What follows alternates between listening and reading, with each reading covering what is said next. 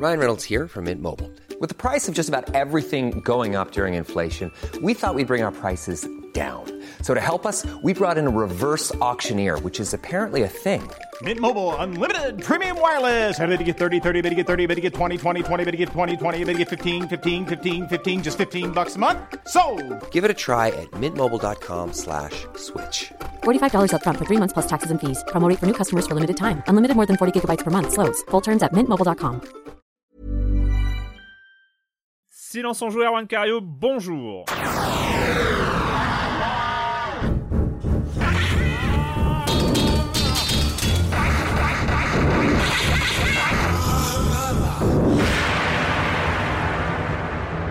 Au programme cette semaine, on n'a pas du tout été raisonnable parce qu'on va parler de six jeux avec euh, Industries of Titan, Paper Beast, Pattern, Shinsekai Into the Depths, Predator Hunting Grounds et on finira, si on a le temps, peut-être par Pirates, Pirates. Ouais, je sais, l'accent anglais c'est un problème. Pirates Outlaws. Bref, six jeux, six jeux pour une émission. Autant vous dire que euh, le risque de, de débordement euh, temporel est, euh, est, grand, mais on va faire avec. Et je commence en accueillant trois de mes chroniqueurs favoris pour cette quatrième édition confinée de Silence en Joue. Marius Chapuis, bonjour Marius. Bonjour Erwan. Patrick Helio, bonjour Patrick. Euh, bonjour Erwan. Et Julie Le Baron, bonjour Julie. Bonjour Erwan. Donc euh, question, euh, question peut-être un peu un peu rituel dans ces dans ces éditions confinées. Euh, D'abord, comment ça va? Parce que ça fait deux semaines qu'on qu'on s'est pas vu. On n'y avait pas d'émission pour cause de pour cause de vacances, on va dire ça. la semaine dernière, comment ça va depuis le temps, Marius? Eh ben ça va parce que moi les vacances c'était cette semaine, donc c'est ah. plutôt pas mal. Ça fait du bien. Ouais. Dépaysement garanti, du coup. Voilà, on peut veiller jusqu'à 3h du mat et puis se réveiller à 8h parce que les gamins sont plus en vacances. Eh oui. Du coup, dormir encore moins, mais... mais bon, ça fait du bien quand même. C'est assez compatible avec les vacances, hein, le confinement, hein, quand même. Enfin... Bah oui, moi je suis assez, je suis assez casanier comme garçon et j'aime plutôt ça de pouvoir euh, récupérer euh, tout le temps perdu sur, euh, sur des bouquins, sur des. Ouais. Oui, Patrick... nous, on te voit sur la vignette et on voit que tu as une bibliothèque très fournie. ouais. ah, ça, c'est qu'un côté en plus. Ouais. oui, parce que tu n'as plus de place pour tes livres, hein, c'est ça? Si j'ai plus d'étagères, mais j'ai encore de la place. Oui, c'est ça, il y a encore du volume. En, en mètres cubes, ça va Il suffit d'en monter. Euh, Patrick eh ben, ne me parle pas de mètres cubes. Parce que moi, je suis euh, confinement égal rangement. Je suis en train de réen, réen, orchestrer l'appartement. J'ouvre des cartons, je redécouvre mes des pépites de ma collection que j'avais pas vu depuis un petit moment, donc des vieilles consoles, des vieux films, tout ça. Donc euh, voilà, un moment d'introspection et de rangement, de, de revisite. Là, j'ai rebranché la Nintendo 64, je relance plein de jeux et je, en fait, je confirme que c'est vraiment ma console de cœur, la Nintendo 64. Euh, plus je la redécouvre, plus. Alors, ça, ça a très mal vieilli. C'est vrai quand tu rebranches cette machine-là sur un écran géant tu as des jeux où vraiment c'est du brouillard. Tu vois, des fois, j'ai même l'impression de pas remis mes lunettes de vue. Hein, je suis assez myope et j'ai parfois l'impression d'avoir oublié de les porter. Euh, mais mais j'adore cette console. Euh, voilà. T'as pas gardé un, un, vieux tube cathodique dans un coin? Euh, Si, mais il est à la cave et enfin, c'est compliqué. Voilà. Il, y a des, il, y a des, problématiques d'organisation de, de, spatiale de l'appartement en ce moment, donc je ne peux pas ramener l'écran à tube.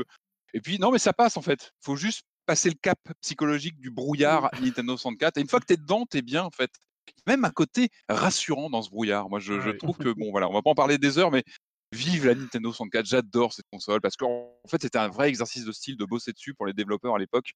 Et euh, puis, des jeux vraiment magnifiques dessus. Et euh, Julie, euh, comment ça va, mis à part euh, ton ordinateur qui vient de te lâcher? À part Ouais, ça. bah justement, ouais. Moi, ça allait magnifiquement bien jusqu'à 5 minutes quand mon ordi a refusé catégoriquement de s'allumer. Vu que c'est mon seul outil, enfin mon principal outil de travail et de loisir, ça va être un peu compliqué, mais écoute, ça met un peu de suspense dans ma journée, quoi. Va-t-il se rallumer ou pas ah Non, mais c'est du suspense dans ta vie, là. C'est l'enfer, quand même. T'en avais qu'un sous la main, Julie, de, de PC J'en avais qu'un sous la main, ouais. Mmh. Mais écoute, euh, je me débrouillerai. Puis sinon, euh, je retournerai à l'ancienne avec euh, mes carnets de notes, là, comme j'ai fait pour cette émission, en, en crachant tout ce que j'avais tout ce que j'avais pu noter sur mon ordi, sur les feuilles volantes, quoi. Euh, on va commencer euh, pour euh, pour le programme. Pour le programme, on en est. Oui, il faut que j'ouvre ma fenêtre de programme.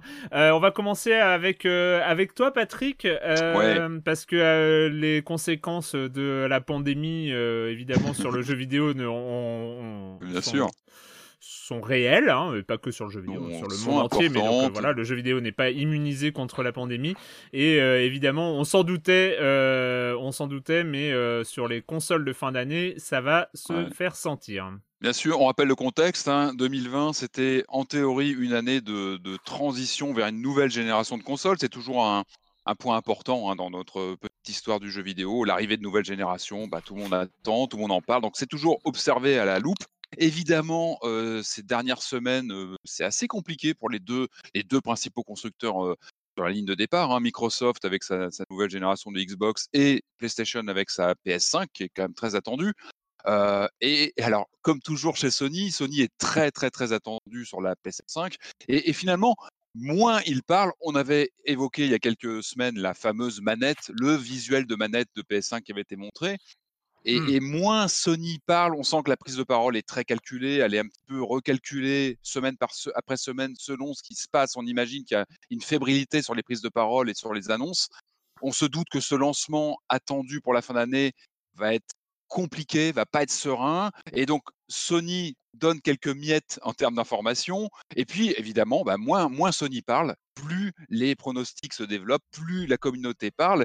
Et puis là, c'est Bloomberg, euh, l'analyste, hein, qui, a, commencé à, jeter comme ça des perspectives sur ce lancement de PS5. Et euh, lui, il s'inquiète euh, sur les quantités de PlayStation 5, et c'est tout naturel, qui pourraient être disponibles au lancement si le lancement se fait bien en fin d'année, comme Sony continue à l'annoncer. Bloomberg annonce évidemment que vu la complexité à l'heure actuelle de, bah, logistique, de, sourcing, de, matières premières, de, de, fabrication, on risquait d'avoir des, quantités moindres du côté de Sony sur la PS5 que sur un lancement, on va dire, standard. Donc là, évidemment, ça nous rapproche d'une de la perspective, si on se, ramène à ce déjà, ça peut nous ramener à une perspective genre lancement, lancement de la, de la PS2, rappelez-vous, au Virgin, où il y avait très peu de quantité de machines. Le lancement de la PS2, c'était ça. Bon, c'était un contexte évidemment complètement différent. La machine était très très attendue. Et puis voilà, il y avait eu. Mais on se rappelle de ces, de ces problèmes de, de quantité. C'est jamais très agréable un lancement comme ça avec des quantités réduites de machines parce que tout le monde n'est pas servi en temps et en heure. Ça crée des, des, stress dans le voilà dans le l'achat de la console. C'est jamais très confortable pour tout le monde. Mmh. Donc on peut on pourrait aller vers ce, scénario, ce scénario là qui est pas forcément toujours très sympathique. Euh, donc ça, ça serait le, le, scénario option PS2, mais le mauvais, la mauvaise nouvelle aussi côté projet de Bloomberg sur ce lancement, ça serait un, un, un, prix de vente plutôt élevé parce que les perspectives euh, donc de l'analyste qui est un petit peu creusé auprès des développeurs, tout ça, évidemment, c'est de la rumeur pour l'instant, c'est de la projection. On attend des confirmations de Sony. Mais lui, il estimerait un prix de lancement entre 500 et, 550 dollars. C'est quand même pas donné, c'est plutôt une fourchette assez élevée. Euh, évidemment, ça serait le seuil de rentabilité nécessaire pour Sony, euh, vu a, priori la, comment dire les, la, configuration matérielle solide de la PS5, ça serait le prix de lancement de la, de la console, qui est mmh. plutôt donc élevé. Et là, on se rapprocherait plutôt d'un scénario PS3 dans ce cas-là, qui est moins sympathique hein, pour le lancement de la console, puisque là, on se retrouve avec une machine assez chère. Donc tout ça, c'est de la perspective. On, a, on attend évidemment des infos claires et nettes. En revanche, ce que disait Bloomberg, ce qui est plutôt intéressant, je trouve, c'est le, l'idée que, que, Sony va, ne va pas lâcher la PS4 tout de suite et va surtout continuer à peut-être même à baisser les prix de la, PS4 et de la PS4 Pro dans les mois à venir pour continuer à vendre cette machine et surtout à compter sur le PlayStation Plus euh, parce que c'est là où le business se fait beaucoup sur le, service et ça on sait que c'est vraiment le cheval de, bataille que ce soit Microsoft ou Sony c'est le service qui est important notamment dans cette transition qui risque d'être plus chaotique que qu'on pouvait le, prévoir et donc voilà les services les et l'ancienne ah, console risque de. Je m'interrogeais juste sur euh, le prix de lancement de la PS4. On est d'accord que c'était bien 400 euh, dollars Oui, c'est ça. C'était le prix psychologique. C'est là que des points avaient été marqués sous les 400 dollars et qui était un petit peu. qui était 100 dollars sous la Xbox One qui avait tout de suite creusé une. Une, bah, une, différence euh, face à la concurrence directe, clairement. Donc là, on ne sait pas trop comment ça va se faire par rapport à Microsoft. Mais bon, voilà, selon sachant, qu'on est encore de l'ordre de la science-fiction et de la prospective, sachant que c'est encore sur un lancement en 2020, ce qui on rappelle que, que un truc comme les Jeux Olympiques sont reportés d'un an. Hein, ouais, donc c'est pas rien. Et moi, je suis le premier à voter pour un lancement des next-gen en 2021, en espérant que tout aille mieux et qu'on puisse sortir des consoles dans des bonnes conditions, que ce soit pas une ruée sur des quantités limitées. C'est jamais sympa pour tout le monde. Enfin, mmh c'est stressant pour tout le monde d'avoir peu de quantité. Enfin, moi, je serais, moi, je voterais plutôt pour un report d'un lancement de, de next-gen et qu'on fasse ça dans des meilleures conditions l'année prochaine. Après, les voies industrielles sont impénétrables. N'est-ce pas? Oui, c'est pas difficile pour bien sûr. Si, Microsoft dégaine ah, bah, Bien sûr. Ça, puis évidemment, on en parle à chaque fois, mais tous les éditeurs tiers sont sur les starting blocks. Hein, les Ubisoft Co. Ils annoncent, ils attendent les annonces pour balancer leur planning de sortie des, des, grosses productions qu'on attend. Donc voilà, il y a beaucoup d'enjeux, mais bon, espérons qu'on aura un lancement quand même serein. En Et 2021. en... en 2021. Bah, moi, je, vote pour, mais bon, ça, il faudra voir la logique industrielle. Et, puis, alors, je, hop, je rebondis rapidement sur le drama de la semaine, hein, le drame qui a fait pas mal parler du côté de Doom Eternal. On a parlé du jeu il y a quelques semaines. Moi, j'avais bien souligné l'importance de la bande originale que je trouve exceptionnelle c'est Mick Gordon, c'est le musicien attitré de Bethesda depuis quelques années, parce que lui, il a travaillé sur le Doom 2016, il a travaillé sur les derniers Wolfenstein, je crois qu'il avait, il avait bossé sur Soma, donc il y a, longtemps. moi, pour moi, il a joué vraiment un rôle important dans, ce, dans cette remise en avant de, Doom en termes d'ambiance, et en tout cas sur Eternal, ça, ça en impose. Alors, ça, ça, ça, s'est mal passé, a priori, ces, dernières semaines, ces derniers jours, ça a pas mal parlé sur les réseaux sociaux, parce que la, la, bande originale a été publiée sur Spotify et je crois sur les, dans l'édition collector de, de Doom Eternal. Donc les, les mmh joueurs qui avaient cette édition collector avaient accès à la bande originale du titre. Et ça a pas mal grogné hein, sur le, la qualité de mixage assez inégale d'un titre à l'autre sur cette bande originale, ce qui est quand même surprenant parce que c'est un peu une vitrine pour un jeu, la bande originale et donc, il y a eu des remontées assez négatives des joueurs. Et donc, Mick Gordon a, réagi en disant que c'était pas lui qui avait mixé, qui avait eu le mix final de, toutes les, toutes les, de tous les titres. Il a d'ailleurs cité quelques, quelques pistes sur lesquelles lui avait pu mixer, qui a priori mmh. s'entendent au niveau de la qualité du son. Et il a, il a bien signifié qu'il n'était pas très content de la façon dont le mixage avait été donc assuré par Bethesda pour cette OST le ton visiblement monté et la rumeur voudrait que le, torchon est brûlé entre Big Gordon et Bethesda avec une remise éventuellement en question de ses prochaines contributions au jeu Bethesda. Alors attention, c'est pas prendre à la légère parce que le son c'est très important, notamment sur un jeu comme Doom Eternal. J'en avais, parlé lorsqu'on chroniquait le jeu. il faudrait pas que, voilà que la série perde le bah, Gordon qui a, vraiment apporté une pièce majeure à Doom. On va voir ce que ça donne, mais visiblement, ça s'est plutôt mal passé et on peut le comprendre. Hein. C'est vrai que l'artiste, lui, il, a, il a créé sa musique. Il se retrouve avec une OST visiblement mal mixée où lui n'a pas eu le, mix final. Ça pose un souci et bon, on espère que ces gens-là vont se rabibocher, que ça va bien se finir, mais ça avait l'air de, de pas bien se passer entre eux. Donc, affaire à suivre. On va suivre ça de près parce que Marius, euh, Marius, toi, c'est un truc qu'on n'avait pas parlé euh, sur les émissions précédentes. C'est un truc, c'est une nouvelle qui date de fin mars, mais euh, mais c'est vrai que ça vaut le coup de creuser un peu dans cette direction parce que parce qu'il y a des choses intéressantes à en dire. C'est du côté de Epic. Ouais, moi c'est revenu, ce, ce, petit truc m'est revenu en mémoire encore via Bloomberg qui, euh, qui expliquait là, hier, je crois, que Epic cherchait à lever des fonds, une petite somme entre 500 millions et 1 milliard. et que le groupe était, euh, évalué à 15 milliards de dollars. Euh, et ça m'a rappelé qu'au fin mars, ils avaient annoncé la création de l'Epic Game Publishing. En, en, annonçant des deals avec trois studios qui sont pas des petits acteurs, on va dire, il y a Gen Design qui est le studio de Fumito Ueda, mmh. donc Last Guardian. Playdead qui a fait Inside mmh. et Limbo, tranquille bilou, et Remedy qui a plutôt le vent en poupe avec Control. Et, et, mine de rien, ce petit truc inscrit un peu plus épique dans, dans le paysage. Je m'arrête parce que c'est rigolo, il y, a, il y a les enfants d'Erwan. Ah, c'est dommage qu'il n'y ait pas la vidéo pour tout le monde. non, il n'y a pas la vidéo. J'avais, j'avais laissé des instructions claires, mais c'est pas grave. Un petit moment BBC. C'était assez mignon. Voilà, et en gros, Epic qui, qui s'était distingué avec, avec ses conditions avantageuses sur, sur le publishing, avec, en ne prenant que 12, 12 sur les ventes dans le store, là, se, se remet en avant avec, avec une com plutôt favorable en expliquant que les studios donc, qui ont signé le deal conservent leur propriété intellectuelle, qui est un peu le nerf de la guerre quand, quand un jeu marche, qui seront, enfin, que tous les projets seront entièrement financés par Epic, mais que les bénéfices seront à 50-50 une fois que les, les coûts auront été amortis. Et le plus surprenant, en fait, le plus surprenant, c'est que c'est pas, c'est pas des exclus PC. Mmh. Tous les jeux là pour l'instant que, qui sont en pré-prod sont a priori des, du multiplateforme et Epic s'est même pas prononcé sur une éventuelle exclue Epic sur, sur le PC. Ce qui est très étonnant. Du coup, ça en fait vraiment un acteur qui est entre Valve, donc vraiment du store et, et, un point d'entrée pour le PC, et un consolier avec tout un système de. Bah, tout un écosystème autour de lui, sans, sans, pour autant être fermé comme un consolier. sachant que les, les, conditions sont folles quand même. Enfin, le, le fait de, de, de, supporter tous les coûts de développement, de, enfin, il y a il y a, y a, quand même en, en termes de, pour côté développeur, c'est euh, c'est vraiment garder l'IP.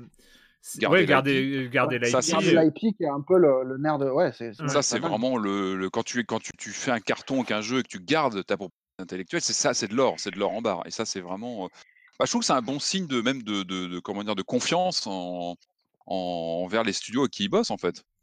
On va, on va éviter de jeter euh, trop de fleurs euh, enjouées et tout ça à Epic euh, qui, qui doit y retrouver aussi. Ah bah là, ils sont, ah bah, ils sont en mode, ils sont en mode conquête du marché. Clairement, ils sont en train de, de, de, sortir le chéquier pour vraiment gagner des parts de marché. Je, je, à mon avis, on n'est pas à l'abri d'une Xbox, un de ces quatre, une console, quelque chose d'hybride qui, enfin voilà, qui permettrait de, enfin vu comme tu disais Marius, l'ouverture vers les jeux consoles, etc. Je sais pas. En tout cas, ils sont très très conquérants, on va dire, mmh. clairement. Mais c'est assez marrant de voir un, un, développeur, ouais, un développeur de, de moteur, ensuite de jeux, qui se tourne comme ça vers, vers la console, quand de l'autre côté, Microsoft, qui lui fait des consoles, mmh. ouvre ses jeux sur PC. Enfin, ça, mmh. ça donne vraiment des, des marchés qui s'entremêlent de façon étrange. Tout ça à cause de Fortnite, ou à grâce à Fortnite. Les origines du mal.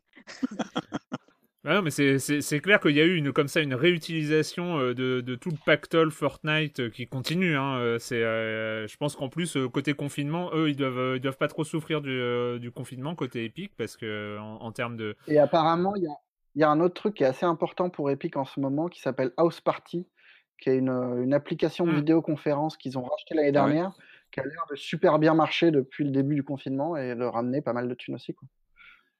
C'est étonnant. Hein. Et tu passes, elle, elle, est, elle, est, indépendante cette appli, je la connais pas, mais elle est indépendante de Epic en fait. Enfin, c'est euh, un... je, je connais pas non plus, ouais. mais c'est euh, ouais, c'est Epic qui a racheté ça quoi. Ouais, ils ont investi euh, un peu partout et politique, voilà, c'est une politique d'acquisition comme tous les gros. Bah, c'est les deux gros gagnants avec Zoom et House Party, c'est les deux gros acteurs qui ont émergé un peu du, du, confinement côté vidéoconférence. Euh, confinement d'ailleurs, euh, tant qu'on y est, euh, Julie, toi, c'est quelques papiers qui sont sortis qui traitent de comment les développeurs du jeu s'adaptent à ce confinement, à ces conditions un peu exceptionnelles. Oui, c'est ça, parce que finalement, on parle beaucoup de, la forte hausse de demande qu'il y a dans, dans ton industrie, le fait que beaucoup de gens se, reposent sur le jeu vidéo pour s'occuper ou certains qui même s'y mettent. Et derrière tout ça, bon, bah, forcément, il y a les développeurs qui continuent de travailler. Et euh, donc, il y a deux publications qui se sont intéressées ces derniers jours. Donc, c'est euh, la publication anglophone The Verge et euh, Le Monde qui ont donné la parole à des développeurs pour savoir un peu comment ils s'adaptaient en hmm. période de confinement. Donc, ce qui en ressort au final, c'est que les développeurs sont, sont, plus ou moins des, des, travailleurs comme les autres, dans le sens où euh, ils ont juste euh, à s'adapter, euh, à apprendre à faire des visioconférences de leur table de cuisine ou à gérer leur enfant à côté, comme toi tu le fais si bien, Erwan. Mhm. mais, à côté de ça, bah, ça, ça, peut aussi un peu exacerber certains problèmes déjà existants dans, dans l'industrie, dans le sens où c'est un milieu quand même où certaines personnes, par exemple, ont du mal à, à s'arrêter de travailler, dans le sens où le, leur patron ne les encourage pas vraiment à le faire. Mhm. Et le fait donc de travailler euh, dans son lieu de vie euh, n'aide pas vraiment de ce point de vue-là. Euh, après, il y a aussi différents différents moyens par rapport au studio. Donc, il y a des éditeurs comme, comme Bungie qui peuvent, par exemple, permettre à leurs employés, enfin, leur allouer tout le matériel supplémentaire et même leur, leur donner un budget pour ça, tandis que d'autres studios plus modestes, ça va être un peu plus compliqué pour eux, quoi. Hmm. Mais après, bon, bah, forcément, c'est vraiment la même chose que pour tous les télétravailleurs, dans le sens où ce qui manque, particulièrement dans les milieux créatifs, c'est toute la stimulation qu'on peut avoir lors de réunions ou de discussions informelles. Et euh, un point sur lequel euh, bah, on, parle justement du report de. Il y, a eu aussi les annulations de salons, les reports de, grosses productions et euh, possiblement de la sortie des consoles. Et c'est Julien Villedieu, donc le, délégué général du SNJV, le syndicat national des jeux vidéo, qui parlait au monde et qui expliquait que justement, quand on repousse un jeu, ça implique souvent pour les, sociétés de puiser dans leur trésorerie. Et pour certaines, ça mmh. peut être assez dévastateur. Donc pour l'instant, c'est un peu difficile de quantifier les, les, conséquences exactes, mais voilà, en tout cas, comme nous tous, ils apprennent un peu à composer avec un futur incertain en ce moment. Ce qui, ce qui serait euh, curieux aussi, c'est euh, est-ce que le, confinement inspire, euh, mm. inspire de, de, nouveaux types de jeux, les, jeux un peu en huis clos, des jeux un peu. Enfin, je sais pas si on, verra dans, dans, quelques semaines, quelques mois et tout ça surgir un peu des, des, des, jeux en espace réduit, des, des, des jeux de confinement en fait, je, je sais pas. Ça, ou des séquences, tu auras, la séquence de confinement qui aura duré 2-3 mois, je sais pas, on verra, mais euh, tu auras peut-être des moments dans des jeux où tu dis tiens c'est bizarre, vachement cloîtré, dans, ou, l'inverse, au contraire, tu peux avoir une envie, peut-être chez les développeurs, d'avoir des jeux très ouverts, à l'inverse de et ça serait intéressant, effectivement, peut-être avec le recul, dans un an, deux ans, trois ans, de... il y aura peut-être eu, en effet, un phénomène de réponse au, contexte. C'est intéressant aussi de voir comment euh, l'interprétation qu'on peut avoir de certains jeux change. Enfin, je vois, euh, par exemple, euh, certaines personnes qui ont une interprétation complètement différente de Death Stranding, où au final, mmh les livreurs sont un peu considérés comme des héros. Parce que ce sont les seuls à sortir dans une terre désolée. Et c'est vrai que c'est ah, clair. de voir comment on repense des, jeux euh, qui étaient déjà sortis avant le confinement. Mm. Euh, le com des com, euh, merci Julie. Hein. le, le, com des com de d'il y a deux semaines justement. alors ça va être un com des com très manette de jeu. Avec Minostel qui dit je ne suis pas d'accord avec l'opinion qui semble unanimement favorable à l'abandon des piles sur les manettes. Vous semblez oublier. ah non mais attends il faut il faut, ça. il, faut les il faut les vrais débats. Ah mais complètement. Euh, vous semblez oublier que les batteries propriétaires sont souvent plus chères que les piles rechargeables et qu'elles impactent la durée de vie et la réparabilité d'un produit. J'ai une DS Lite parfaitement fonctionnelle, mais la batterie est HS et Nintendo n'en fabrique plus. On ne trouve que des chinoiseries de qualité douteuse. Euh, bien sûr, euh, bien sûr, les piles sont plus lourdes et plus volumineuses, mais c'est un standard. Qui plus est, leur capacité s'est accrue avec le temps. Si je ressors ma Wii du carton après l'y avoir laissé quelques mois, je n'ai pas besoin attendre que les batteries des manettes soient rechargées de piles et ça repart immédiatement. Ce à quoi euh, Red répond, je vais justement en parler euh, lors du prochain La Pléiade. Hein, ben, je me rappelle, il fait lui aussi un podcast de son côté avec euh, quelques auditeurs par ailleurs de, de Science en Joue qui, qui, participent. Et je suis d'accord avec toi, mais avec l'approche écologique actuellement, les filières de recyclage fonctionnent beaucoup mieux pour les piles que pour les batteries lithium, qui dans la plupart des cas sont simplement brûlées. Malgré la le côté retour en arrière, il semble donc que le choix des piles soit pour le moment le plus pertinent et ce sur plusieurs points. Voilà. Donc euh, Marius, si tu veux réagir, parce que c'est toi qui euh, avait, qui avait euh, dit, pointé le fait que, que c'était sur batterie et pas sur pile et que c'était bien. Oui, oui, non, sur le recyclage du lithium, ça, il a raison. Mais après, moi, je, je, trouve qu'il y a un côté crado à, appuyer là Mais bon, hein? Et surtout, ce sont des bombes à retardement. Moi, je le vois en rouvrant mes cartons, mes anciennes consoles, etc. J'ai failli perdre une Game Boy Color. J'avais laissé deux piles bâtons dedans. Elles se sont oxydées, elles sont ah vidées. Vos, vos Wiimotes, vos consoles portables, dégagez toutes vos piles bâtons de vos bécanes parce que ce sont des bombes à retardement. Et tu peux être sûr qu'en 2-3 ans, elles, te crament une console ou une manette. Donc oui, mmh. la pile, ok, mais avec, mais avec modération et en surveillant bien quand elles sont insérées ou pas, parce que vraiment, elles, elles je sais pas, il y a un terme, elles, l'oxydation, et c'est l'enfer, c'est l'enfer. Hmm. Bah, après, moi, j'ai, ouais, il faut faire attention, il faut bien les vider, les retirer, et je sais que c'est une vraie plaie. Euh. Bon, après, j'ai des DS qui fonctionnent bien, des, des GBA-SP qui sont à, batterie interne, qui fonctionnent bien, qui, qui hmm. quand même quelques années maintenant, et qui fonctionnent toujours bien, donc... Euh... Après, la hmm. pile, non, non, il faut acheter les piles, ou alors il faut acheter des piles rechargeables. Oui, mais c'est ça. C'est non, non, Bah non, non, les piles rechargeables, c'est des piles rechargeables. Hein. C'est pas, c'est pas, c'est pas si d'enfer que ça. Euh, juste un dernier point sur les manettes aussi. C'est France Buche qui nous dit Je vais réagir sur un détail les vibrations des manettes. Erwan a conclu le couplet sur le retour haptique en disant quelque chose comme euh, il ne fait pas de doute que la vibration dans les manettes aide grandement à l'immersion. Euh, il n'y a que moi qui, euh, dès que j'ai une nouvelle console, mon premier réflexe est d'aller dans les menus pour désactiver les vibrations. Avoir ma manette qui vibre entre mes mains alors que je suis immergé dans un jeu, c'est justement pour moi le meilleur moyen pour moi de me rappeler que je suis en train de tenir une manette et donc de me casser l'ambiance. En plus, tous ces vibreurs font un petit bruit. Quand j'ai eu ma Switch, j'étais optimiste grâce à tout le marketing autour des vibrations HD, mais dès que j'ai entendu ma Switch faire vrr, j'ai craqué et désactivé les vibrations. Si les manettes pouvaient coûter 10 balles de moins et ne plus comporter cette fonction, je m'en porterais mieux. Euh, ouais, alors c'est marrant, j'ai eu assez, assez longtemps, j'ai eu cette, cette, euh, cette, avis-là, mais en fait, de plus en plus, je, je tiens beaucoup à mes vibrations, euh, à mes vibrations dans les manettes. Euh, je sais pas, c'est quelque chose qui, euh, qui finalement, ça marche, quoi. Enfin, c'est, Et quand c'est bien fait, après, c'est j'ai envie de dire. Hein.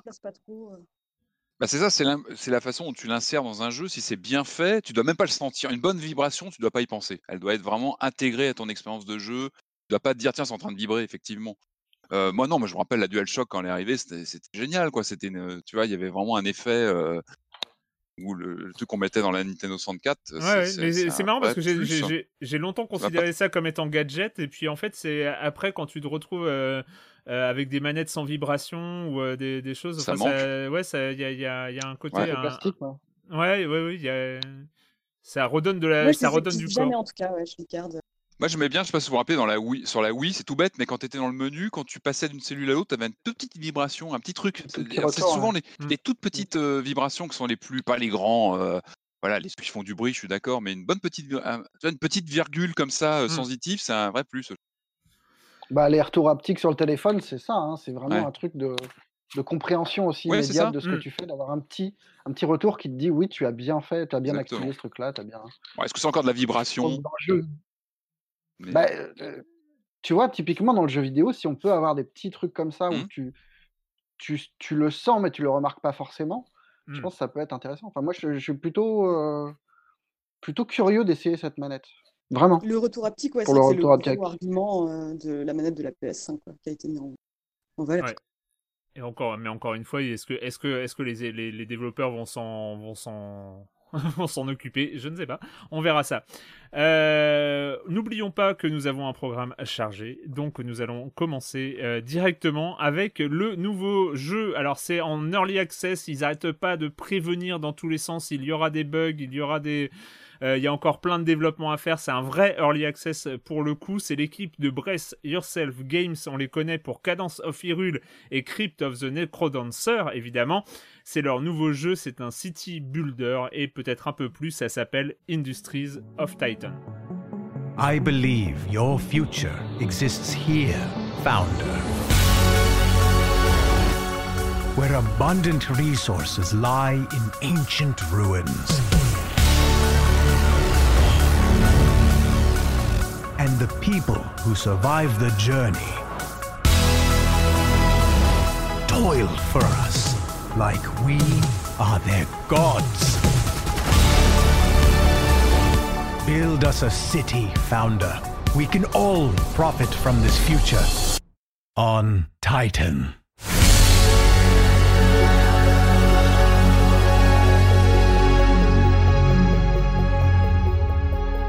Of Titan, euh, on débarque sur ce satellite de, Saturne, de Saturne, qu'on remarque bien avec ses grands anneaux. Euh, et il va falloir, il va falloir déjà. Euh, alors, on débarque pas sur un satellite désert. On, on sent qu'il y a déjà eu de la vie, mais il va falloir imposer, il va falloir euh, développer sa startup. Oui, on est dans la nouvelle économie planétaire, dans Industries of Titan. Marius, t'en as pensé quoi de, ces, euh, de, ce Early Access? Bah, moi, je trouve ça très très prometteur, je trouve ça très excitant, euh, même si effectivement il y a un côté très, très brutal dans le, dans le, regard sur, sur le capitalisme et, que peut devenir un city builder dans, un monde post-apocalyptique. Mmh. Mais je trouve ça ouais, très, très tentant. Donc, en, gros, moi, la startup, j'avais même oublié, tu vois, qu'on gérait ça. Euh, on développe en gros une colonie dans les ruines d'une ancienne civilisation. Euh, ce, qui, ce, qui, donne un truc assez étrange où on débute avec un, headquarter et euh, on va se développer dans un mélange de jeux qui est assez plaisant, qui s'appuie sur le macro comme dans tous les city builders, mmh. où on va développer bah, tout, un, tas de bâtiments qui serviront pour l'énergie, pour, entreposer des trucs, développer l'habitat, mais aussi dans le micro, puisqu'on peut rentrer dans le, dans QG, on peut rentrer dans les usines qu'on développe pour planifier l'organisation de l'espace, installer tout ce qu'on veut comme on veut, sur plusieurs niveaux. Et c'est assez plaisant en fait. Mmh. Alors le, le, problème pour l'instant, c'est qu'on sent bien que leur lit est, est vraiment à ses premiers pas, parce que ce côté micro, pour l'instant, sert surtout de point d'entrée où on va développer le premier générateur à fuel qui permet de développer ces premiers, de, mettre toutes les petites premières briques qui permettent de, développer des bâtiments.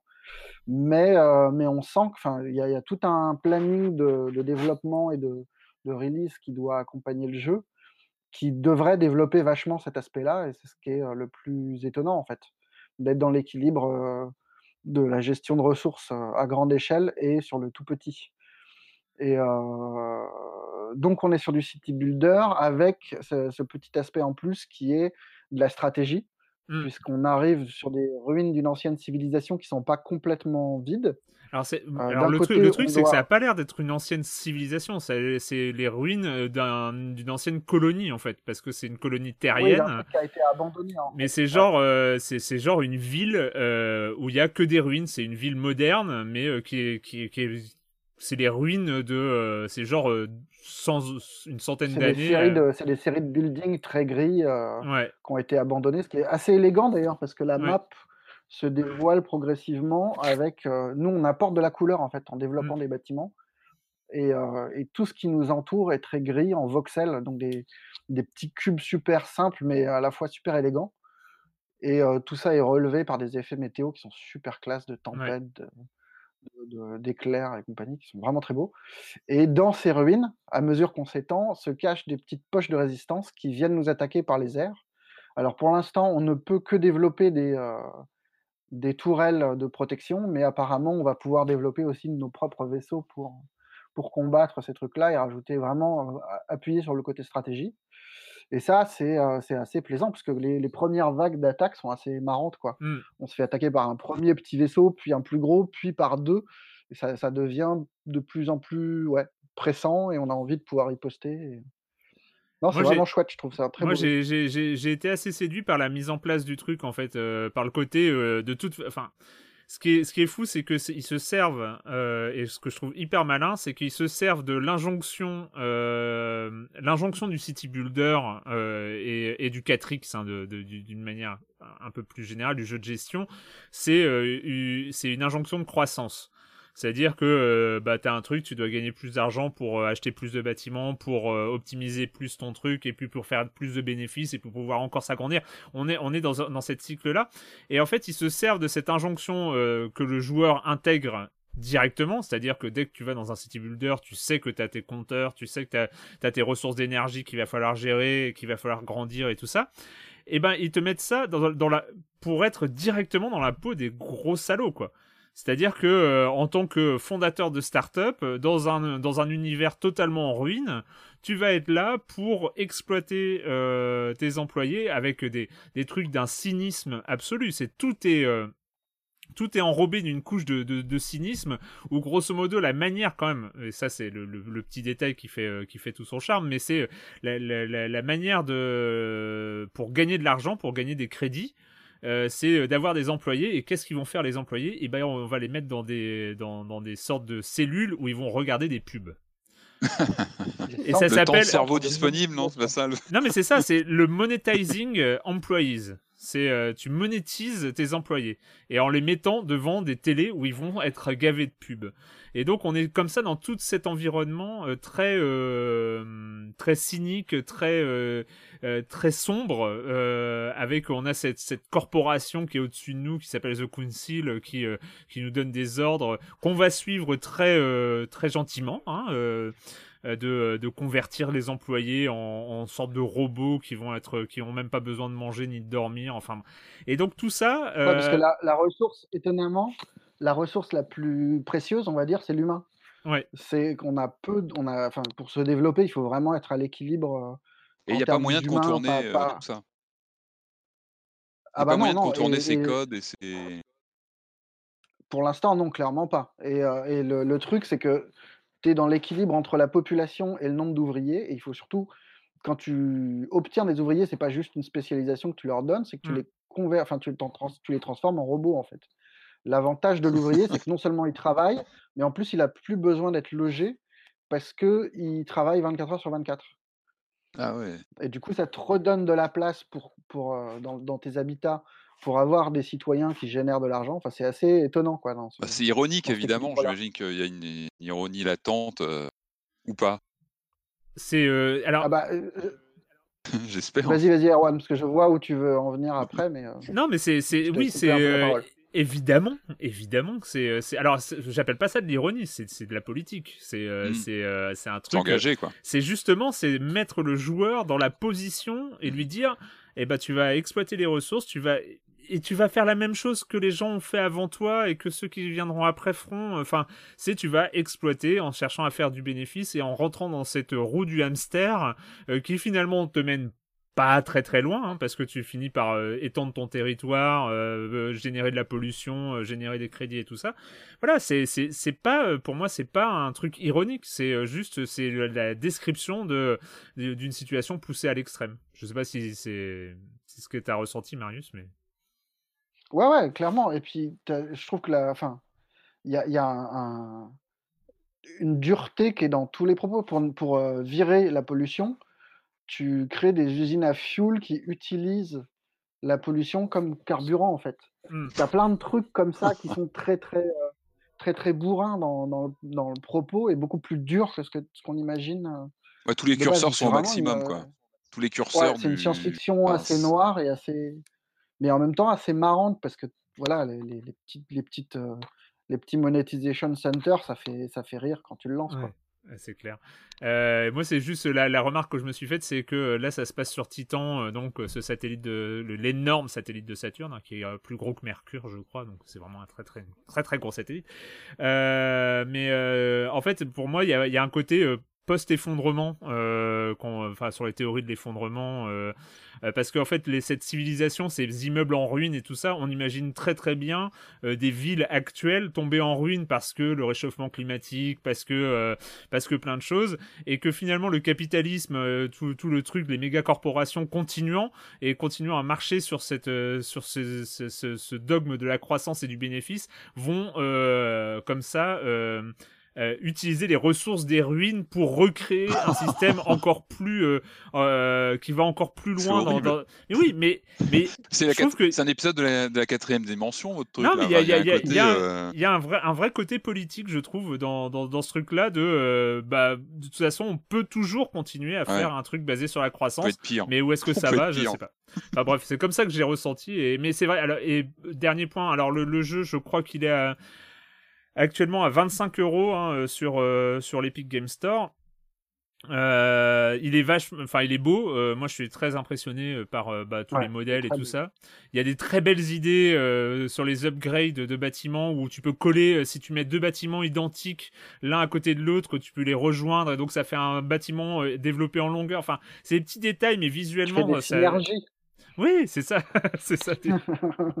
et il euh, y, a, y, a, plein de trucs qui sont hyper prometteurs. Le launch, euh, donc euh, la sortie de l'early access pour l'instant est prévue en 2021, donc il euh, y a encore le temps. et ils ont l'air très actifs sur leur Discord, sur les forums, sur sur ce genre de choses. Les six développeurs de Brest sur Self Games. Ils ont donné des interviews parce que justement le côté très très très politique du jeu. Est-ce que je sais pas, ils en ont parlé ou il faudrait que j'aille creuser un petit peu. C'est intéressant. Mmh. Est-ce que eux ont parlé de, cette, ah, de cet angle euh... Moi, j'ai pas vu, ouais. Mais... Mmh. Et, euh, Moi, je rajouterais deux, deux, petits trucs. Ouais. Un sur la musique qui est de Danny Baranovsky, qui avait fait Meat Boy et The Binding of Mmh. Isaac, qui est formidable dans, dans le genre musique électronique, qui est capable de, à la fois de donner un, de- de- d'appuyer ce sens de la déréliction permanente et de donner un, un- des, des- des petits élans épiques qui sont vraiment super sympas. Et, et un petit, un- une petite mise en garde quand même sur le, le côté early access, où il y a vraiment des fois des bugs qui sont relous. Moi, j'ai Ouais. perdu des parties où, où ça frisait en boucle. euh, après quelques heures de jeu, c'est chiant, quoi. Mais voilà, après, c'est c'est vraiment prometteur, quoi. Ouais, c'est euh, c'est un early access, c'est un vrai early access pour le coup, et c'est euh, c'est un truc euh, in de- en développement quoi. Enfin, c'est vraiment un jeu en développement et ils préviennent la première phase, c'est euh, vraiment tout un discours pour dire bah vous avez- vous allez découvrir des bugs, vous allez découvrir euh, des trucs en, en cours de travaux. Enfin, c'est voilà, on sait qu'on arrive sur un chantier dans tous les sens du terme. Voilà. Work in progress. quoi. Je suis curieux de voir s'il y a une campagne ou s'il y a un. Parce que pour l'instant, on, on lance le jeu sans avoir vraiment de- Hmm. d'objectif. Ouais. Et je suis curieux de voir s'il y a un petit discours qui se rajoute à tout ça euh, Mhm. On va voir. De, de la fin.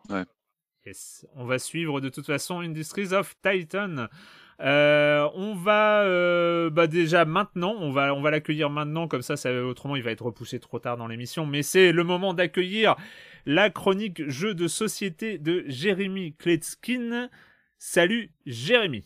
Salut Erwan, alors tu seras peut-être d'accord avec moi, l'écrasante majorité des petits jeux de cartes qu'on va trouver dans les halls de gare ou dans les petits magasins de jouets comme ça, ben ils sont pas terribles terribles. Et je passe tous ces jeux à licence qui sont designés par des gens dont c'est pas le métier, ces jeux auxquels les enfants vont peut-être jouer une fois pendant que les parents prennent l'apéro, et si on doit vraiment retomber dessus après, ben c'est une carte dans un coffre à jouets ou derrière un meuble. Je comprends la hâte, euh, on veut acheter un jeu, euh, voilà, on prend un petit jeu comme ça, ça a l'air sympa, euh, il y en a 50 dans la vitrine, euh, faut en choisir un et c'est assez difficile de se faire une opinion. Eh bien aujourd'hui je vais vous parler d'un jeu que vous avez déjà sans doute vu passer, ou peut-être même vous avez une copie chez vous déjà. Ça vous dira peut-être quelque chose si je vous parle d'une grosse tête de taureau comme symbole du jeu. On parle d'un succès planétaire, ou d'où nom, hmm, allemand euh, original euh, Zexnimt, ou plutôt en français c'est mieux, 6 qui prend. J'ai cet excellent jeu dans ma collection depuis plus d'une dizaine d'années, mais même s'il est très malin et très intelligent, euh, on en a fait vite le tour et j'ai tendance bah, à plus le ressortir, ça fait vraiment un bon moment que j'y ai pas rejoué. Et c'est pour ça qu'on va aujourd'hui parler de sa nouvelle version qui vient de sortir et qui renouvelle parfaitement l'expérience, 6 qui surprend. Alors on a toujours les mêmes règles de base et on peut toujours jouer au jeu original sans utiliser les 28 cartes euh, qui ont été rajoutées. C'est d'ailleurs ce que je vous recommande de faire lors de vos premières parties, mais ensuite ce gameplay supplémentaire permet de considérablement allonger la durée de vie et donc de renouveler l'expérience. Le jeu de base se présente de la manière suivante, ce sont des cartes numérotées de 1 à 104. Sur chaque carte il y a aussi une valeur de pénalité représentée par une tête de taureau ou de bœuf. Par exemple, les cartes 77 et 88 vont vous donner euh, 5 points de pénalité euh, chacune. La carte numérotée 55, c'est le pire, elle va vous donner 7 têtes de taureau. Les cartes 10, 20, 30, 40, etc. vont vous donner 3 têtes de taureau. Les cartes 25, 35, 45, 2 têtes chacune. Et tout le reste, euh, 6, 29, 63, etc. une tête. La mécanique du jeu est extrêmement simple. On va poser 4 cartes au hasard dans l'ordre verticalement. Les joueurs devront simultanément découvrir une des cartes de leur main, puis les poser une à une dans l'ordre croissant dans l'une des 4 lignes. Si une ligne est complète, c'est-à-dire qu'il y a déjà 5 cartes mais qu'on doit quand même poser notre carte, et ben on va la ramasser. Oui, oui, ramasser les 5 cartes qui composent la ligne, et donc encaisser toutes les têtes de taureau négatives euh, qui y figurent, et puis poser notre carte à la place. À la fin du jeu, celui qui a le moins de têtes de taureau a gagné. Les 28 nouvelles cartes de cette nouvelle version sont des pouvoirs qui vous permettront d'ouvrir une cinquième série, de remplacer des cartes, euh, d'insérer des cartes, euh, etc., etc. Voilà, 6 qui surprend, c'est un jeu qui marche vraiment très bien, euh, de 2 à 10 joueurs, pour des parties d'un peu plus d'une demi-heure. Si on sait compter, on sait jouer. L'auteur Wolfgang Kramer s'est édité chez Gigamic. La première édition a été vendue à plus de 3 millions et demi d'exemplaires. Vous imaginez la magie de cette chronique qui vous faire découvrir des jeux que vous avez peut-être déjà chez vous. Mais si c'est pas le cas, bah vous notez 6 qui surprend. À bientôt, bye bye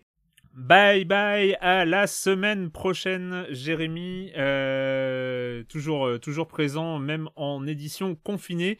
Alors, ça fait, euh, ça fait déjà quelques semaines qu'il est sorti, et, mais on a mis du temps, en tout cas vous avez mis du temps, parce que moi j'y ai même pas joué, j'ai pas eu le courage, euh, de, euh, de mettre un casque de réalité virtuelle euh, une fois confiné. Je sais pas, vous allez nous en parler. Est-ce que c'est est-ce que c'est étrange comme ça de se retrouver finalement dans des grands espaces à l'intérieur de son appartement, mais de façon virtuelle? C'est évidemment la dernière production d'Eric Chahi qu'on n'avait pas, on n'avait pas plus eu de nouvelles depuis From Dust qu'il avait développé chez Ubisoft avec son studio là, c'est Pixel Riff, studio toujours à Montpellier. Et là, son jeu, sa dernière création, son expérience, euh, à ton euh, coutume de dire, ça s'appelle Paper Fist.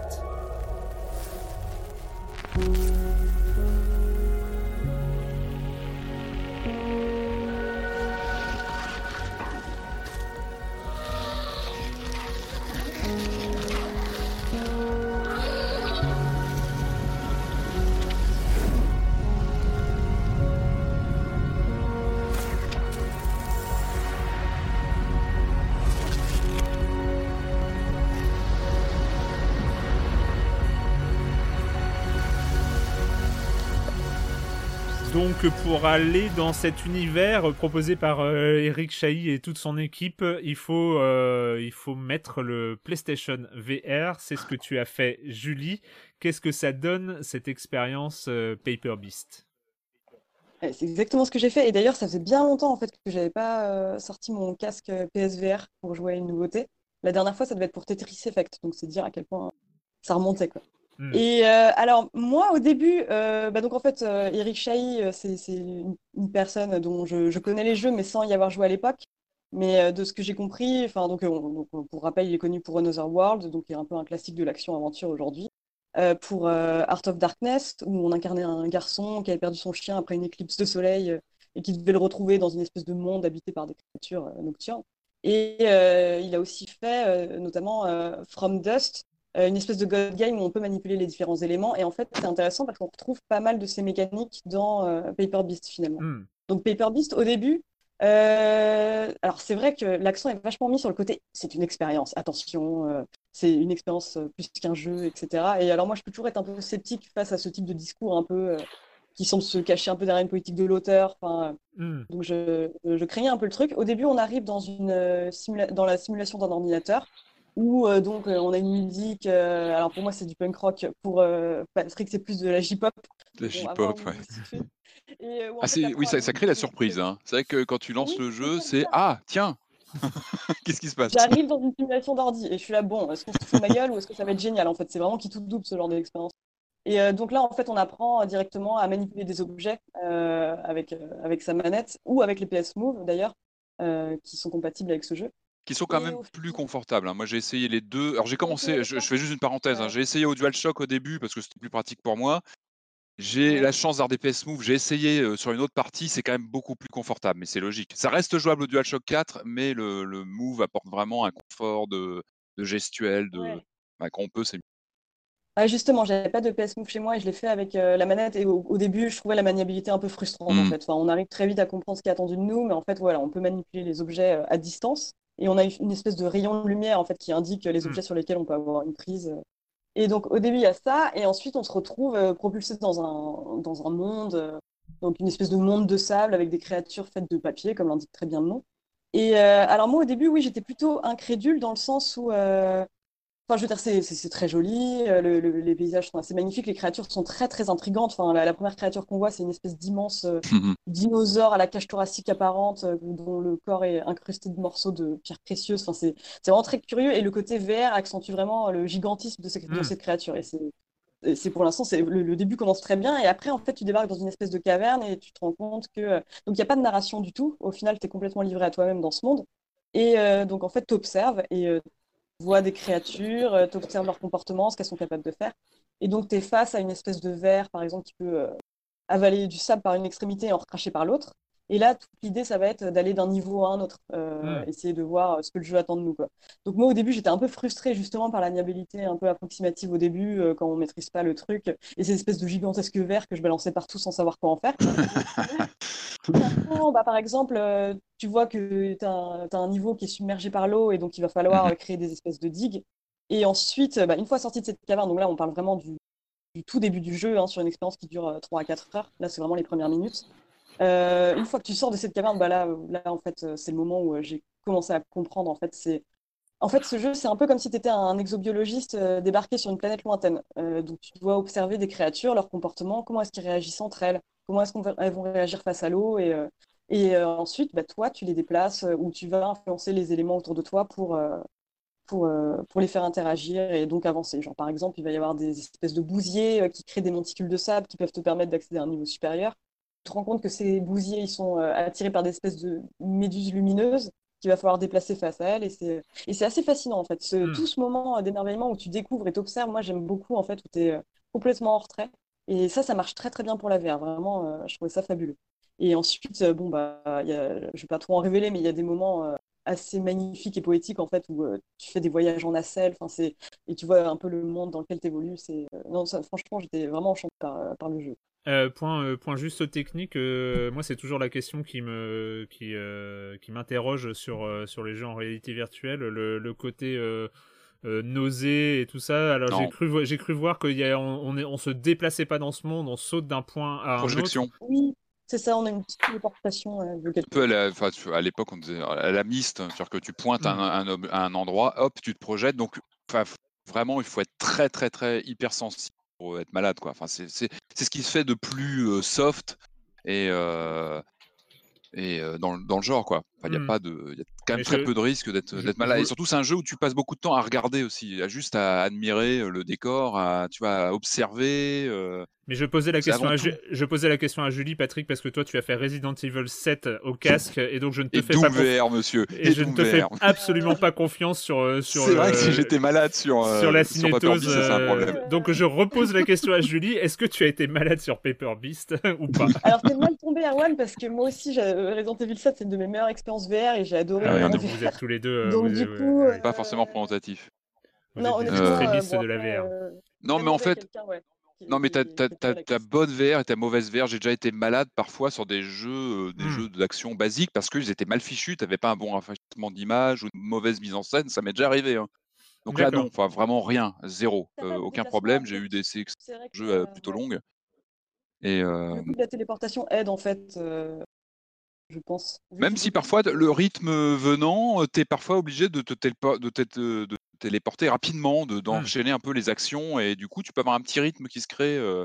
Ah non, mais moi ça a été un, été un voyage. Enfin, c'est un vrai Ouais. voyage ce jeu. Et moi je dis, euh, moi je dis, euh, merci à Pixel Rift de nous sortir ça maintenant. C'est vrai, comme tu disais, Arwan, j'ai eu beaucoup de mal à ressortir le casque parce que confinement, parce que on est dans 30 mètres carrés toute la journée, qu'on a du mal à se mettre un casque sur le nez en ce moment. Hmm. Et euh, mais c'est marrant, c'est-à-dire que j'ai mis le jeu, j'y suis allé un petit peu, ça faisait un moment que je l'avais sur mon disque dur et j'hésitais et, et quand je l'ai mis, mais waouh, mais vraiment j'ai respiré, ça m'a fait un bien fou, ce jeu m'a fait du bien, mais vraiment, ça a été une sorte de, je dirais pas une thérapie, c'est pas le, c'est pas le terme, mais ça m'a fait du bien. Je- je- il t'en- il t'emmène dans un univers différent, tu vois autre chose. Enfin, je trouve qu'il y a quelque chose de très. Enfin, j'ai eu des moments de sidération. Enfin, dès le début, euh, lorsque tu disais, Julie, quand on est dans, dans- sur cette- dans ce sable, ce, ce désert où tu as ces voiles qui disparaissent, et en fait, tu es, enfermé dans un cadre au début, et puis hop, tu as la mise en scène des voiles qui partent, et en fait, tu es Mm. sous cette créature. Et, et- ah ouais, vraiment un moment de sidération devant, euh, puis devant le. Il a, il a une gueule, excusez-moi le mot, mais il a une gueule, ce jeu, il a un look, il a une, une élégance visuelle déjà. Enfin, c'est vraiment ce qui te ce qui te saute à la figure, vraiment sur le côté euh, esthétique, euh, le, le côté organique. En fait, c'est ça tout le paradoxe, hein, c'est qu'on parle d'un jeu en réalité virtuelle euh, qui prend place dans un monde constitué de chiffres, de data. C'est ça le, le- le Mm. thème, hein, c'est qu'on est dans un monde créé par des chiffres, par des données. Mais c'est c'est le jeu le plus organique que j'ai croisé en VR, paradoxalement. C'est que tu es sur des t'es face à des créatures qui ont des, des vrais comportements euh, d'animaux. Enfin, c'est bête à dire, mais euh, le, le comportement, alors tu reconnais parfois un canidé ou ça va être un- des chevaux, mais qui sont évidemment très stylisés. Euh, en plus, c'était, je pense vraiment penser de façon très maligne hein, pour euh, aussi économiser de la ressource de technologie. On sait que le PSVR a ses, a ses limitations, mais du coup, on a des créatures très stylisées visuellement, mais qui restent très élégantes. On n'est pas sur des simples polygones très, très, euh, voilà, très minimalistes. On a, comme tu disais, Julie, des textures avec des, des joyaux, des couleurs. C'est très coloré, c'est très. Enfin, les créatures sont fascinantes. Enfin, moi, je trouve que Mm. quand tu les croises, il y a une ambiance, il y a vraiment une atmosphère. Et c'est tout bête, mais l'eau, la représentation de l'eau, elle a quelque chose de très, très organique, de très vi- vivante. Enfin, c'est vraiment moi ce qui ressort. En général, la VR, très, ça reste froid, ça reste très synthétique, même si c'est bien fait. On reste dans de la synthèse. Là, tu as une sensation, paradoxalement, de, réel et de vie. C'est vraiment ce qui m'a, ce qui m'a, ce qui m'a, ce qui m'a attrapé.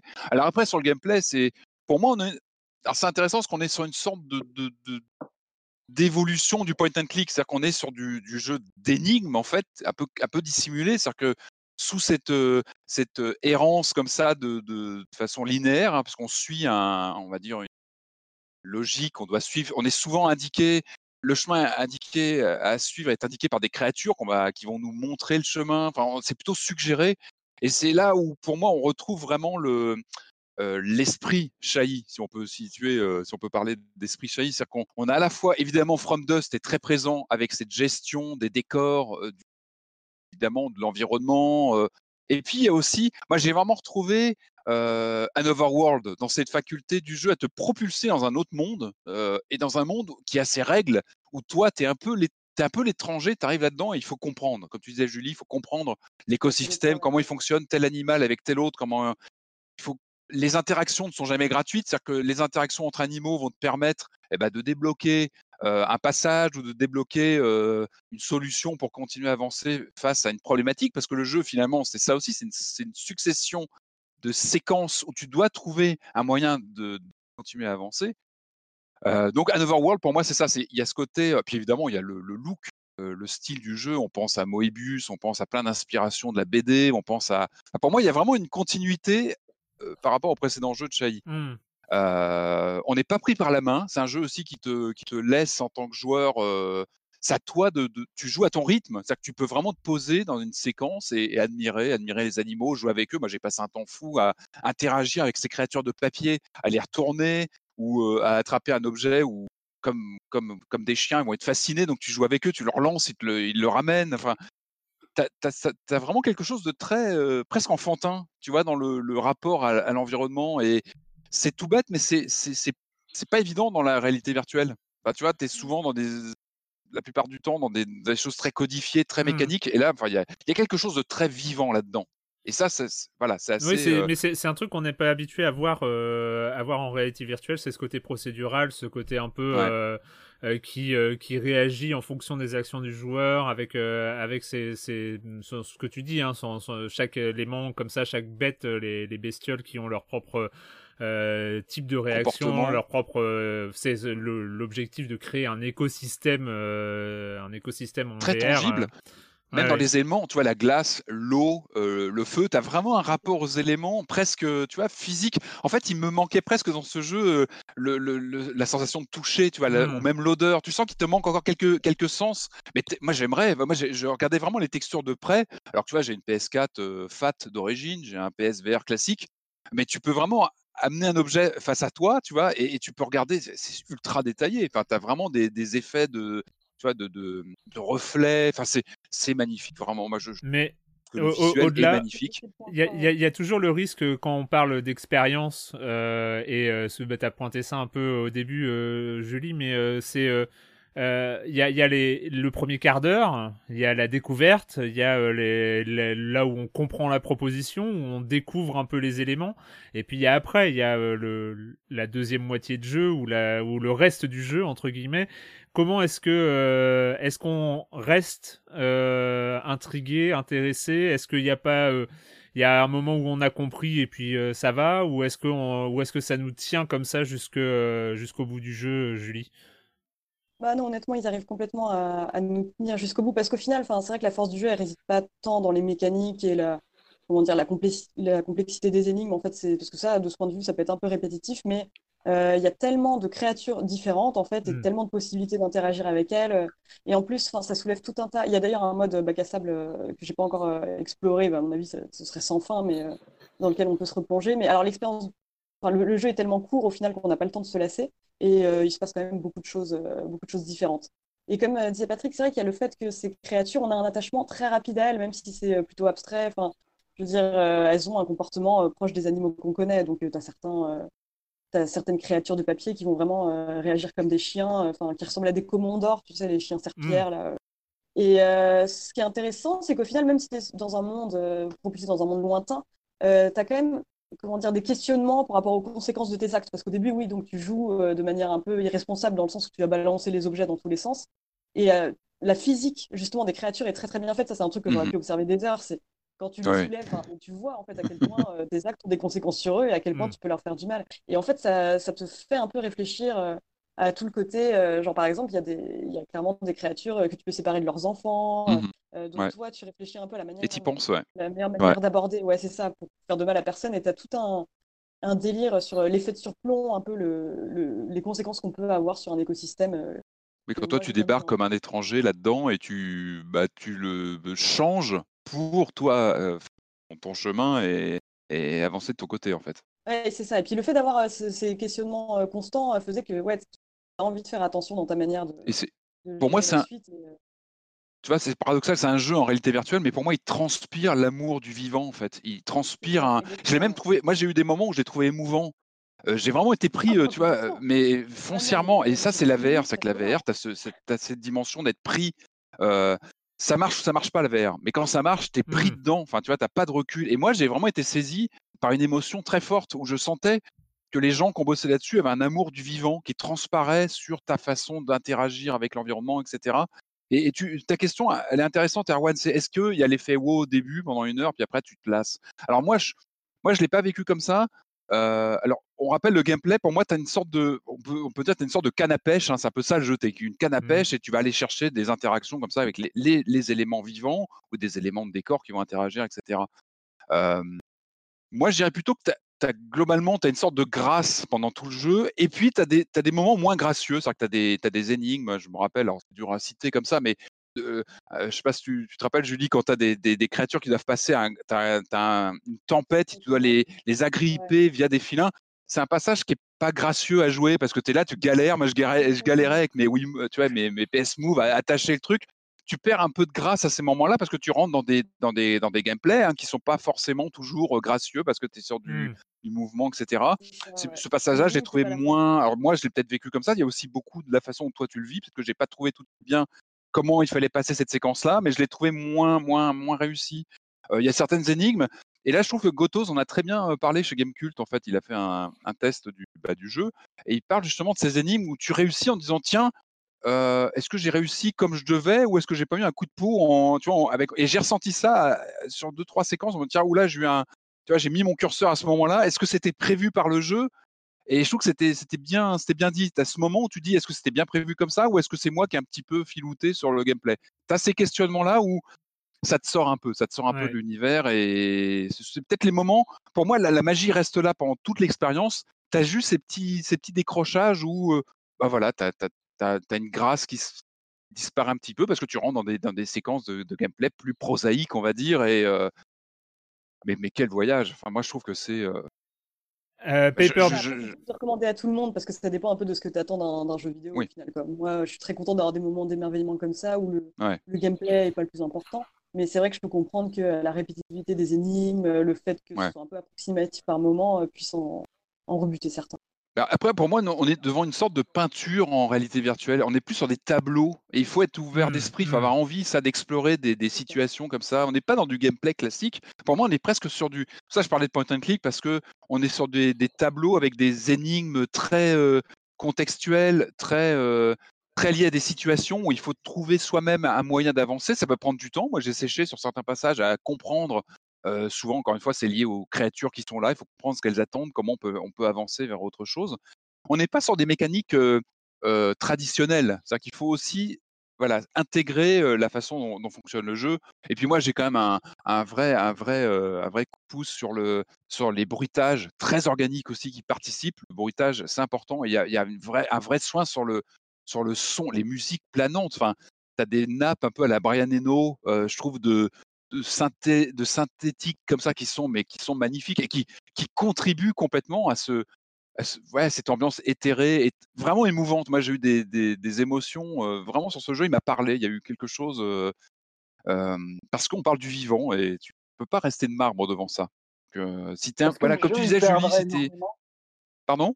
Est-ce que le jeu perdrait énormément à ne pas être en VR Ouais, pour moi, il, était est. accessible. En... Ouais. C'est vraiment taillé pour. Ah, ah, moi, oui, pour moi, il est Ouais. même. J'arrive même pas à l'imaginer. euh, Moi, je le voyais, je jouais, j'avais l'écran témoin euh, de la télé à côté, mais tu perds, enfin, tu perds complètement ce côté justement ce- de te rapprocher d'une créature, de quasiment, quoi. Ouais. quasiment, t'as envie de la toucher. Je te dis, il te manque juste le justement ce retour peut-être haptique ou quelque chose. Il faut qu'on avance là-dessus. Il faut qu'on ait ce, tu vois, dans la VR cette sensation. Et sur ce jeu-là, ça m'a manqué de pas Mm. pouvoir toucher les Mm. choses, de pas pouvoir les attraper.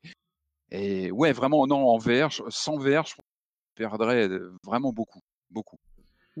Paper Beast, c'est 30 euros euh, pour euh, pour le PlayStation VR et puis c'est euh, voilà c'est une vraie production euh, de réalité virtuelle pour pour le Ouais. casque de Sony qui n'en manque pas. qui prend des risques, qui prend des risques aussi, voilà, qui. Ouais.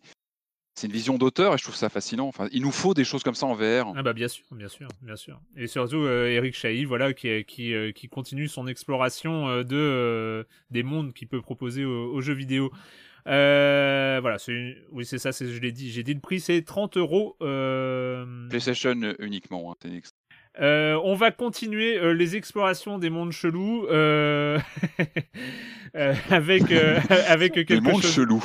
Oui, oui, oui, oui. on va- on- non, non, avec aussi quelque chose qu'on peut qualifier peut-être plus d'expérience que de jeu. Ça a débarqué sur sur Steam et ça s'appelle Pattern.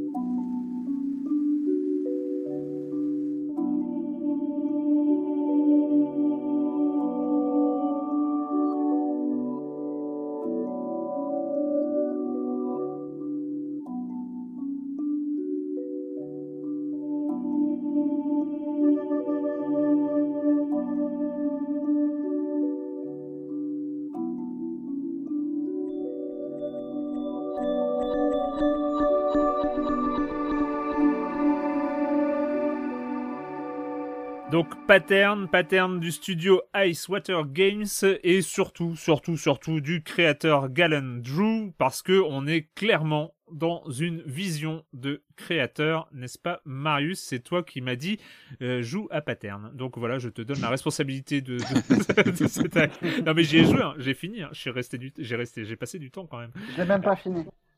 Alors est-ce que c'est finissable? J'ai Je ne sais pas. Est-ce que c'est Euh, normalement, oui. J'ai- cru comprendre qu'il y avait une vraie fin-fin.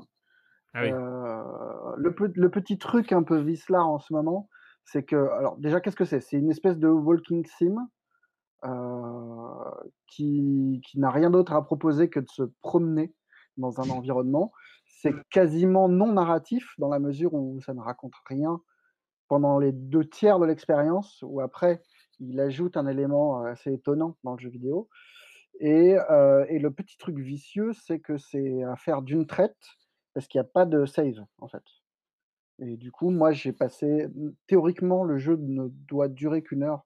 J'y ai passé deux heures et demie ou deux heures dessus sans en voir la fin, avant d'être interrompu et de, de devoir interrompre ma partie et, pas y revenir. Mais, mais ça, ça me suffisait très très bien. Je veux dire, il n'y a pas besoin à la limite de fin.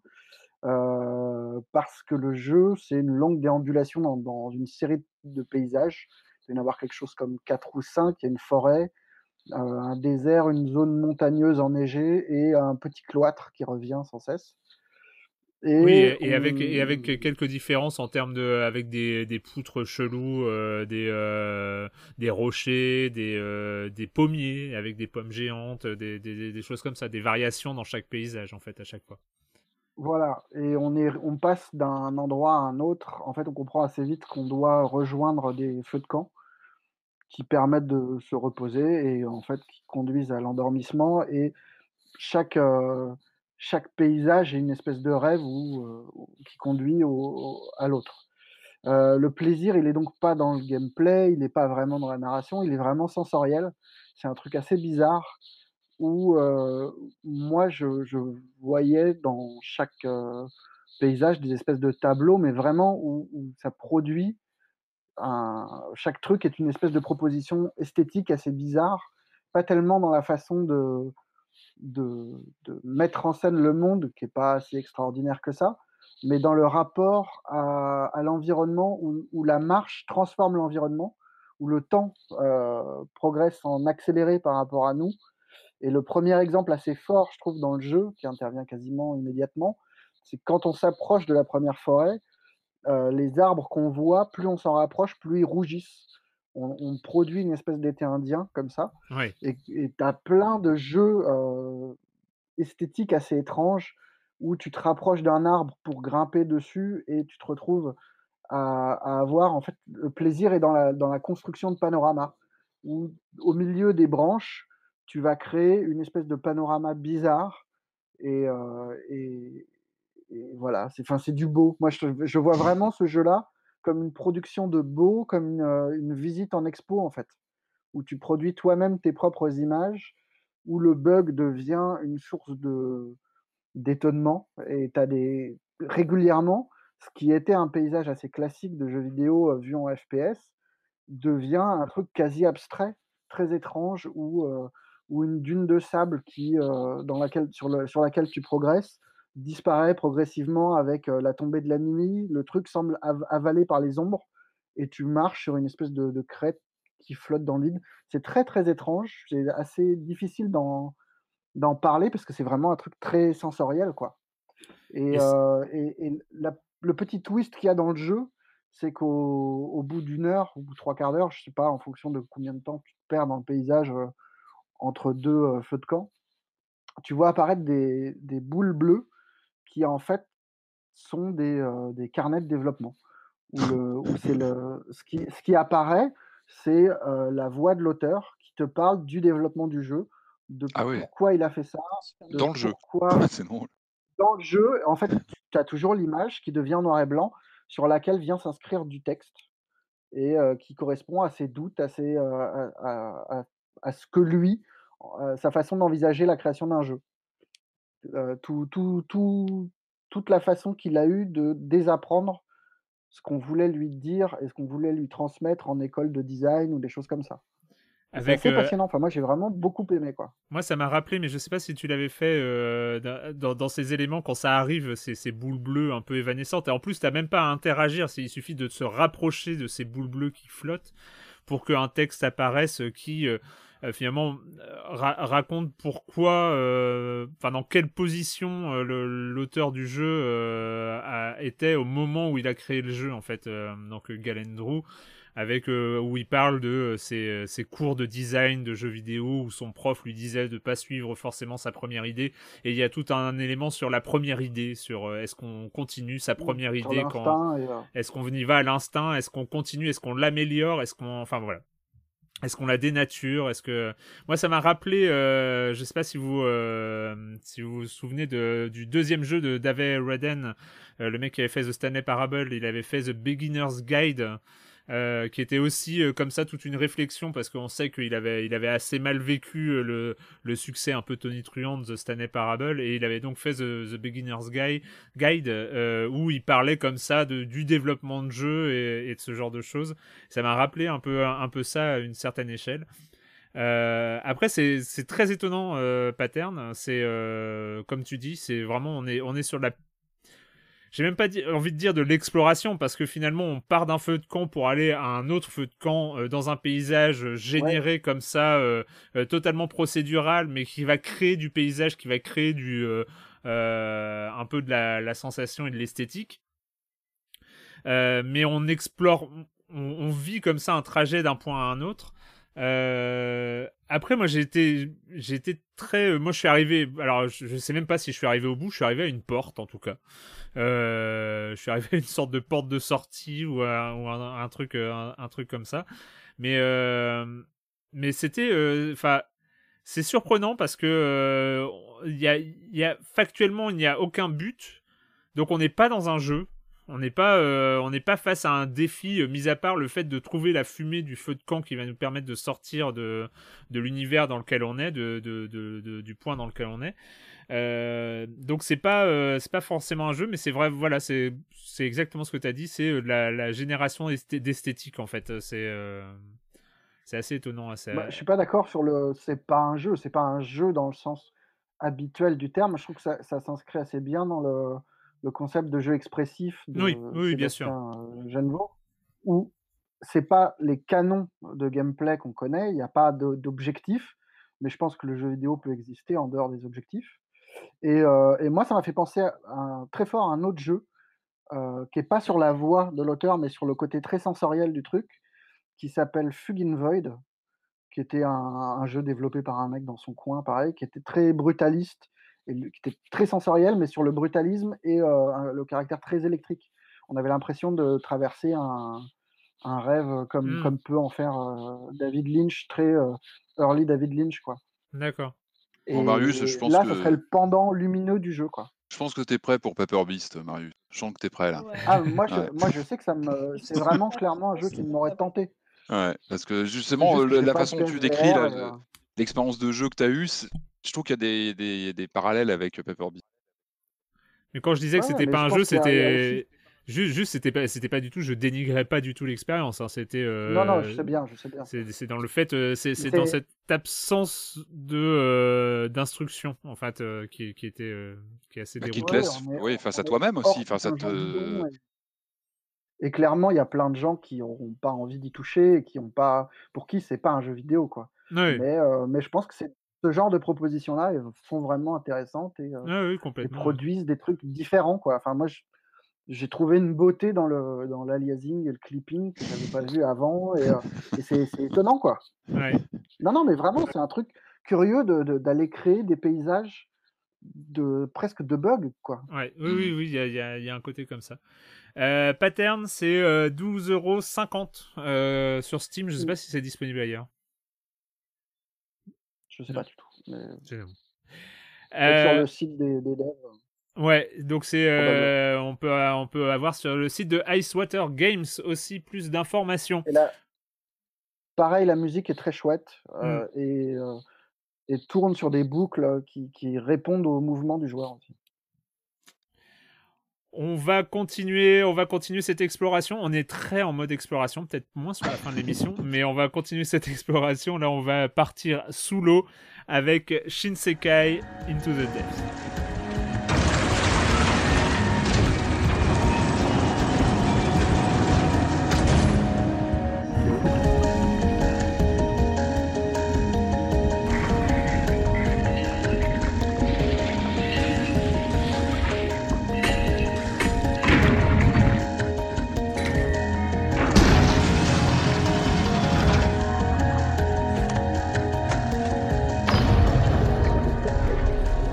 Shinsekai, c'est, euh, on en avait parlé, j'avais parlé il y a deux semaines ou trois semaines, je ne sais plus, euh, de euh, d'un jeu Apple Arcade qui avait qui avait débarqué qui avait débarqué sur PC. Ici aussi, c'est le cas.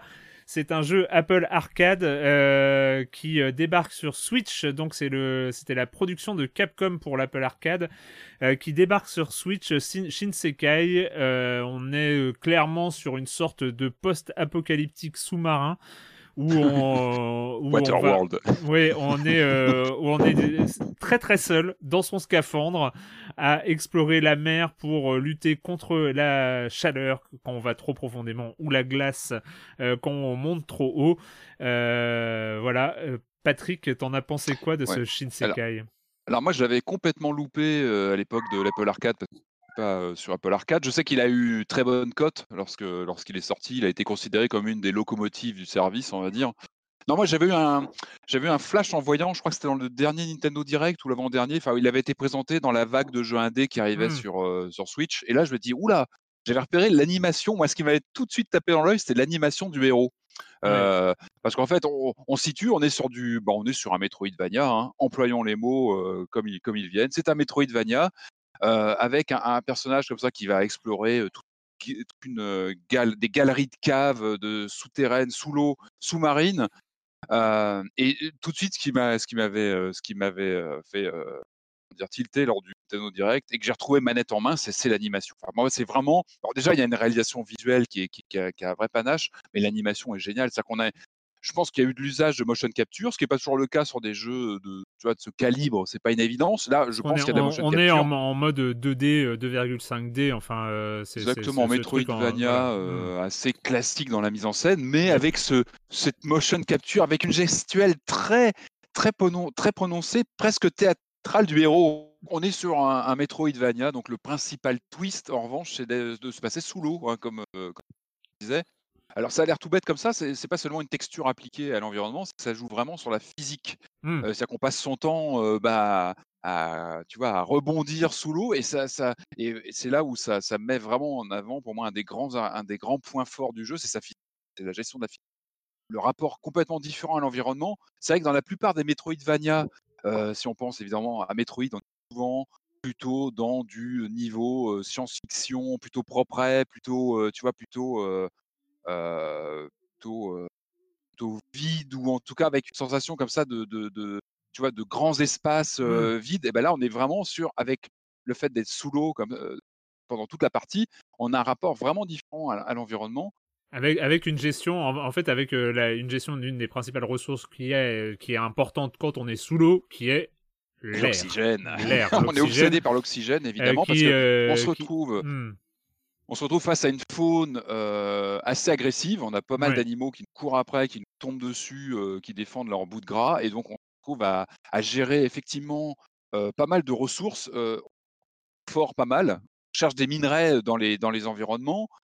environnements, entre, parenthèses, qui sont plutôt, plutôt intéressants parce qu'on retrouve des, des, des, débris d'une ancienne civilisation, la nôtre, que comme tu disais, ça se passe dans un monde post-apocalyptique et on retrouve des, épaves de voitures. Donc on n'est pas dans, comment dire, ça apporte quelque chose à l'environnement. C'est-à-dire que tu découvres toujours des petits éléments en plus. tu découvres, voilà, tu as des configurations comme ça de décors qui sont, sont intéressantes. Pour ça, je parlais d'univers un peu propre. Alors, dans Metroid, c'est pas forcément propre, mais sur quelque chose de très classique science-fiction. Là, on a, mmh. on, a, on a vraiment ce twist qui est intéressant et puis, on a cette évolution du personnage qui va avoir un scaphandre et qui va évoluer. Ça va lui permettre d'aller de plus en plus en profondeur, de gérer ses ressources, son, oxygène, évidemment. Ça, c'est l'obsession pendant toute la partie. Tu vas mmh. ça, Erwan, en jouant. Tu es obsédé par ta barre d'oxygène. c'est tu as vraiment ce périmètre de sortie. Marc, c'est un peu c'est que tu périmètre, tu sais que tu ne peux pas aller trop trop loin, donc tu, tu fais toujours attention au point de ralliement où tu vas aller.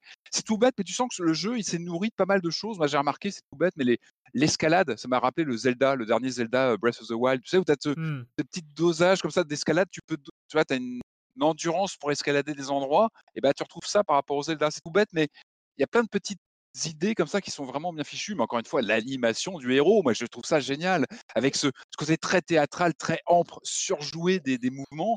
Euh, ça le rend super attachant. Bah, euh, c'est l'inertie du personnage quand on est sous l'eau qui, est assez, euh, assez génial et on peut jouer avec. C'est-à-dire qu'en fait, on va se servir de l'air pour respirer, évidemment, on en a besoin, mais ça va nous servir aussi pour se propulser, pour naviguer, dans, atteindre les hauteurs et tout ça. Mais on va dépenser l'air pour ce, qui va nous servir à vivre, qui est notre barre de vie finalement, l'air, mais qui va aussi nous servir à se déplacer. Donc en fait, il va falloir se recharger en air, trouver des bouteilles et ce genre de choses. Ça, c'est plutôt pas mal.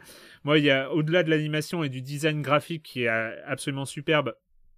Le design sonore, on aura beaucoup parlé du son là, mais là on est, euh, on, est sur quelque chose qui est un pur joyau. Je parle même pas de la musique, hein, je parle du design sonore. Et j'ai l'impression que ça a été enregistré en binaural. En tout cas, j'ai jamais autant euh, eu cette impression d'être enveloppé par du son euh, qui venait de d'en haut, d'en bas, euh, de derrière et tout ça. Enfin, euh, après, je ne sais pas si j'étais tellement dans l'ambiance que je l'entendais comme ça ou si ça a été développé en binaural, Patrick. Tu as vu casque vivement conseillé au, à l'allumage du jeu. Hein. le, les développeurs te conseillent le casque et, c'est vrai que c'est clairement, clairement. Et ça, participe vraiment à comme tu disais, à cet isolement dans le jeu, mmh, une mmh. sorte de bulle, sans jeu de mots, tu es dans une bulle dans ce jeu. Et c'est vrai que un rapport bien particulier à l'environnement et la même les, musiques sont assez. Euh, et c'est pour ça que l'aspect exploration, euh, découverte du monde est, est, assez génial dans, dans Shinsekai. Euh, moi, là où j'accroche pas vraiment, c'est en termes d'interface, c'est un, c'est un nawak parce qu'il joue avec des sortes d'icônes, de pictos pour, pour distinguer les ressources. Alors moi, je joue, je jouais en mode portable, donc euh, l'écran était pas énorme et, il te jouait avec. Euh, il vous faut plus de euh, tu vois, un espèce de, un espèce de serpentin un espèce de, une espèce de serpentin barré, je ne sais même pas de, j'arrivais, que j'arrivais pas à distinguer les pictos entre eux, dont je ne savais même pas ce que je cherchais, ni à quoi ça correspondait. Donc je, t'avoue que tout est, tout est, vu qu'ils ont sans doute pas voulu euh, embêter les gens avec des noms compliqués euh, qui servent à rien, ils ont dit oh, bah, on va simplifier, on va mettre des pictos compliqués qui servent à rien. Donc euh, je vous avoue que j'étais complètement paumé et, et, le côté combat que j'ai trouvé un petit peu anecdotique parce que euh, tu as des bestioles qui t'arrivent dessus. Vu que le décor, tu en as parlé, est, pas, est plutôt chargé, et c'est cool parce que j'aime bien ce, ce, côté un peu chargé, un peu euh, qui, qui, qui, change un peu des univers, un peu SF, un peu. Euh, Donc là, on est sous l'eau avec avec il y a des bulles, il y a des des végétaux, il y a des roches partout, de la glace, du feu. Enfin, c'est très chargé et du coup, les bestioles qui t'arrivent dessus, elles, elles sont limite. Ah, un jeu vidéo en fait. Ouais, mais ce côté-là, ouais, il y a les... on, les confond avec euh, avec le décor. On c'est pas c'est pas très très très agréable. Donc au-delà de l'exploration et du, du, design sonore, je t'avoue que le reste m'a voilà, c'est vraiment ah, l'exploration qui m'a fait tenir en fait. C'est découvrir un peu. Euh, c'est vrai que quand on améliore sa combinaison et qu'on peut euh, comme ça descendre 50 ou 100 mètres plus bas, il y a il y a un côté comme ça d'ouverture où on se dit waouh qu'est-ce que qu'est-ce que je vais découvrir? et encore une fois, je, je ne si vous avez l'occasion en tout cas d'essayer en termes de design sonore pour se sentir sous l'eau avec ce côté un peu cocon protecteur de, euh, euh, de, de, ce son un peu étouffé euh, qu'on a, qu'on a sous l'eau avec les bulles, avec les, comme ça, les mouvements qu'on entend un peu loin, un peu proche. c'est délirant. C'est franchement, j'ai rarement ressenti ça. C'est euh, Shinsekai, euh, Shinsekai de Capcom euh, sur la Switch, qui vient donc de débarquer sur la Switch. Alors après toutes ces ambiances un peu, un peu éthérées dans l'eau, cocon et tout ça, tu vas nous sortir de là, Julie, parce que tu vas, tu vas nous parler de Predator Hunting Ground.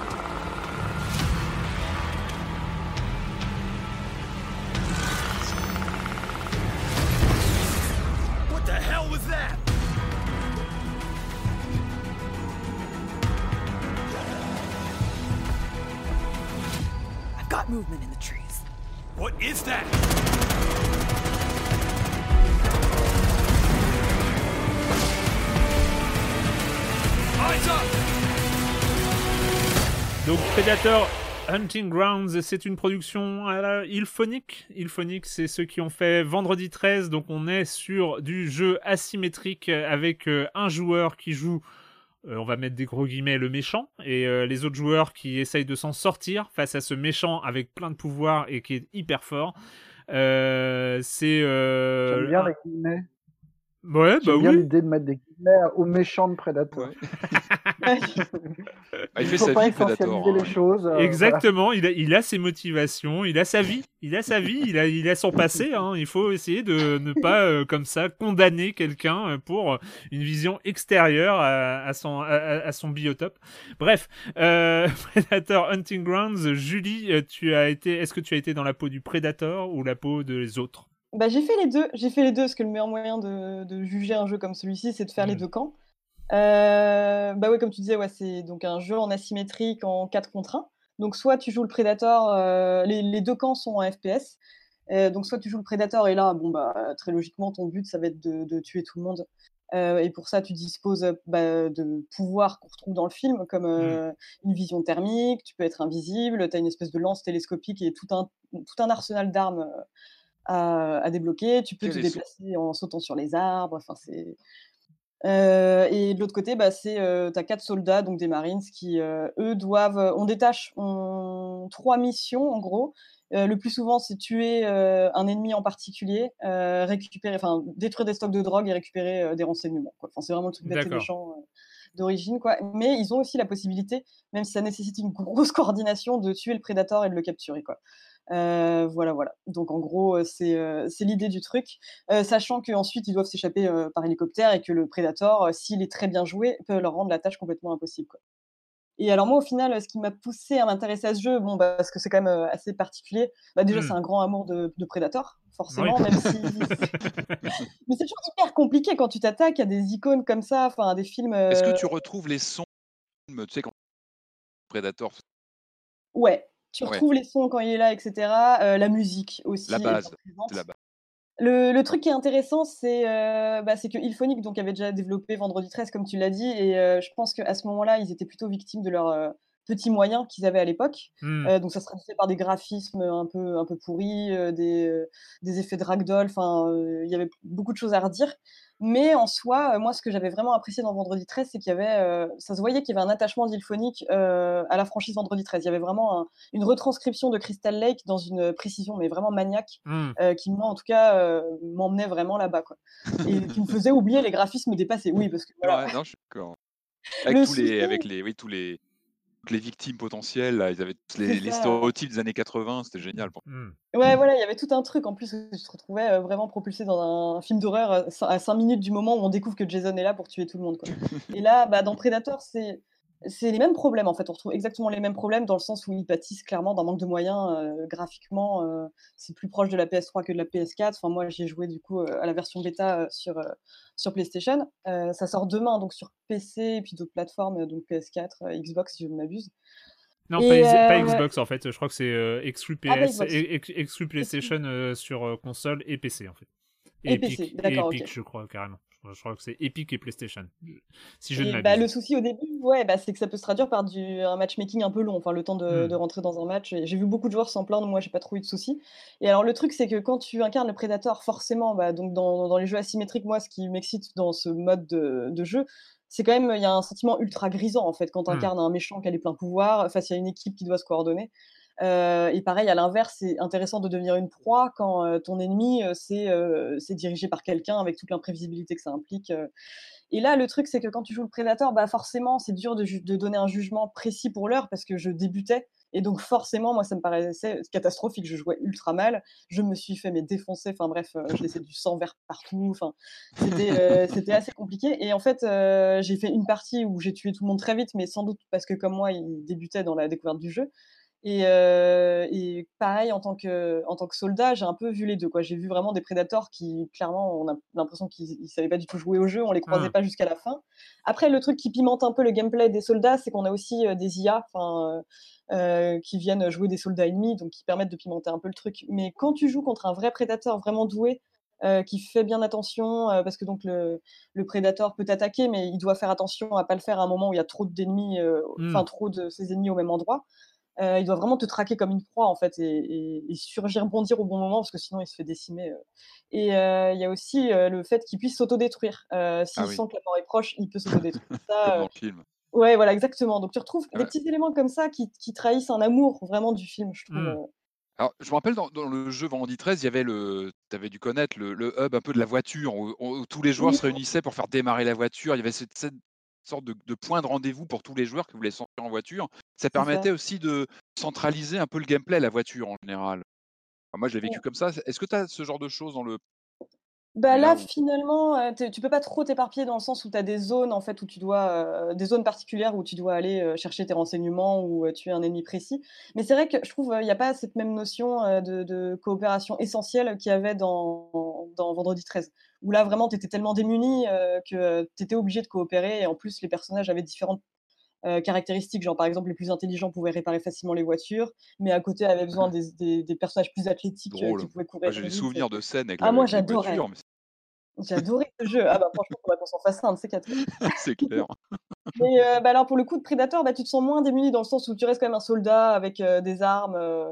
donc c'est à voir, mais c'est juste que moi je suis un peu déçu dans le sens où j'ai pas été complètement transcendé par le jeu et j'y vois pas un, un, jeu aussi prometteur que l'était Vendredi 13. Enfin, même si je sais que c'est pas un, un avis universellement répandu. mais ils ont eu des problèmes de droit sur Vendredi 13, sur perdu la Exactement, licence en route. Hein, c'est ça, il y a eu le procès entre Victor Miller et Sean Cunningham qui les a poussés à mettre le jeu au point mort. Euh. Mais bon, euh, bah, en tout cas, je suis très contente de voir qu'ils s'attaquent à ça. Mais après, voilà, est-ce qu'on va pas avoir le même souci que tous les jeux euh, asymétriques comme Evolve ont eu, à savoir un problème d'équilibrage et un modèle économique compliqué dans le sens où il faut que cinq personnes disposent du jeu si tu veux faire une partie avec tes amis? Donc ça, c'est le, Là, ça doit être, enfin, c'est quasiment impossible d'équilibrer réellement ce, genre de choses. Et, tu as vu les, ils, ont modulé pendant la, phase de bêta, ça, a changé? Tu as vu le, truc évoluer? Bah justement pas, pas, vraiment, parce que la phase de bêta c'était juste sur quelques jours. Mmh. Euh, là le jeu sort demain, j'ai vu qu'il s'est déjà sorti des, des, patchs correctifs, mais plus pour des questions de, de mouvement, de bugs, etc. Parce que le problème c'est qu'il va falloir, eux en tout cas, qu'ils recueillent des données de leur côté, qu'ils voient euh, quel est le nombre de victoires de la part d'un camp comme de l'autre. Euh. donc ça, c'est un peu compliqué. Tu es forcément bêta-testeur euh, dans un jeu comme ça parce que euh, il, faut qu'ils attendent en fait que des joueurs apprennent à maîtriser le prédateur, tout comme le côté soldat, et pour ajuster. Et puis le problème, c'est que chaque ajout ou chaque retrait d'éléments peut faire bouleverser complètement le gameplay. Donc là, je suis un peu sceptique quant à la suite. Enfin, faut voir vraiment ce que ça va donner, quoi. Mais du coup, en dehors de la licence Predator, est-ce qu'ils ont des arguments, à ton avis, face bah, aux autres titres du genre qui sont bien en, place hein? Je pense à Dave by Daylight qui est, là depuis quelques temps. Est-ce qu'ils ont autre chose que la licence à proposer? Bah justement, ouais, je je j'en suis pas convaincue dans le sens où Ouais. les objectifs à accomplir sont assez, heu, sommaires en fait. Enfin vraiment, c'est comme tout ce qu'on peut espérer d'un FPS bas du front. Il y a pas de de je trouve de de de trucs, heu, d'attrait, heu, en Ouais. plus de l'univers dans lequel il se déroule, quoi. Donc voilà, j'ai j'ai peur qu'ils se reposent essentiellement sur ça, et que les gens en fait soient déçus quand ils se rendront compte que c'est un gameplay hyper sommaire, quoi. Oui.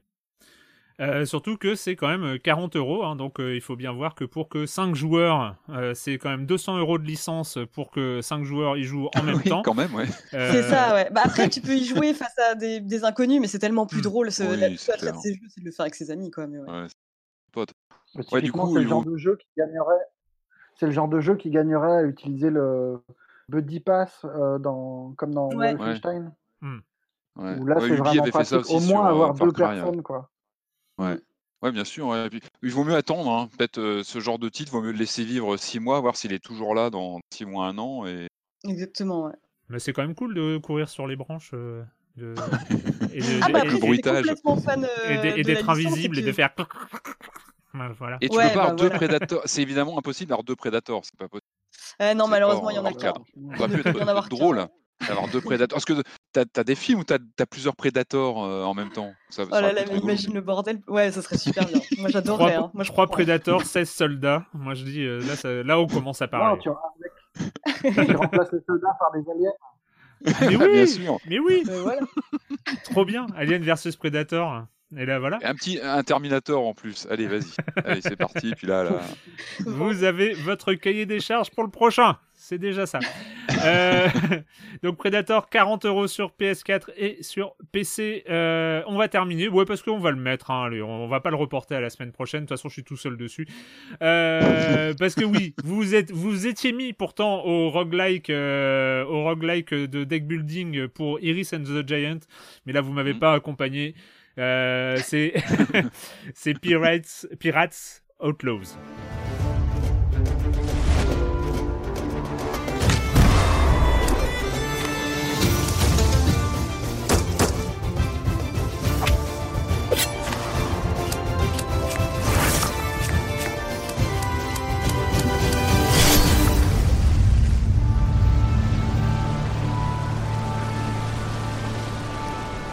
Donc c'est un jeu qui est proposé par Fable Ga- Games, donc euh, Fable Games qui est comme son nom ne l'indique pas un studio chinois fondé par un Français, euh, donc un certain Nicolas Lavergne hein, qui a fondé son studio à Shenzhen.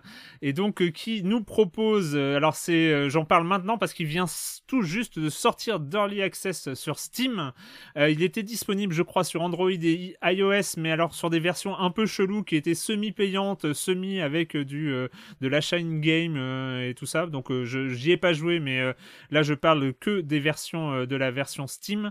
Euh, de ce jeu de pirate, donc de ce jeu euh, qui est vraiment, pour le coup, c'est plus qu'un roguelike euh, de deck building, c'est un Slay the Spire-like. C'est-à-dire que des roguelikes de deck building, on en a avec Iris and the Giant, il y en a eu, euh, il y en a eu quelques autres, euh, notamment depuis cet été, hein, qui, euh, qui sont sortis, euh, euh, notamment un jeu de Clay euh, qui est sorti en août, euh, dont je me rappelle plus le nom. Euh, mais euh, voilà, il y en a eu pas mal de jeux qui se sont inspirés comme ça de ces mécaniques de Slay the Spire, mais qui cherchaient quand même à s'en à s'en détacher. Là, on ne cherche pas à s'en détacher, c'est-à-dire qu'on a repris euh, à peu près toutes les mécaniques de Slay the Spire. On, on c'est très très inspiré par Slay the Spire, mais c'est différent quand même. Pourquoi c'est différent? Parce que euh, il faut quand même il faut quand même se distinguer. Hein. Il faut pas faire le même jeu, autrement ça se voit trop. Et donc le, euh, le, le, le, le parti pris de ce jeu Pirates Outlaws, euh, c'est euh, bah, en fait c'est de proposer plus, plus, plus, toujours plus, encore plus, toujours plus. C'est-à-dire que Slay the Spire, c'était pendant très longtemps un format avec trois héros différents, qui avaient leur manière de jouer différente, et avec un pool, on va dire, de 200 à 300 cartes.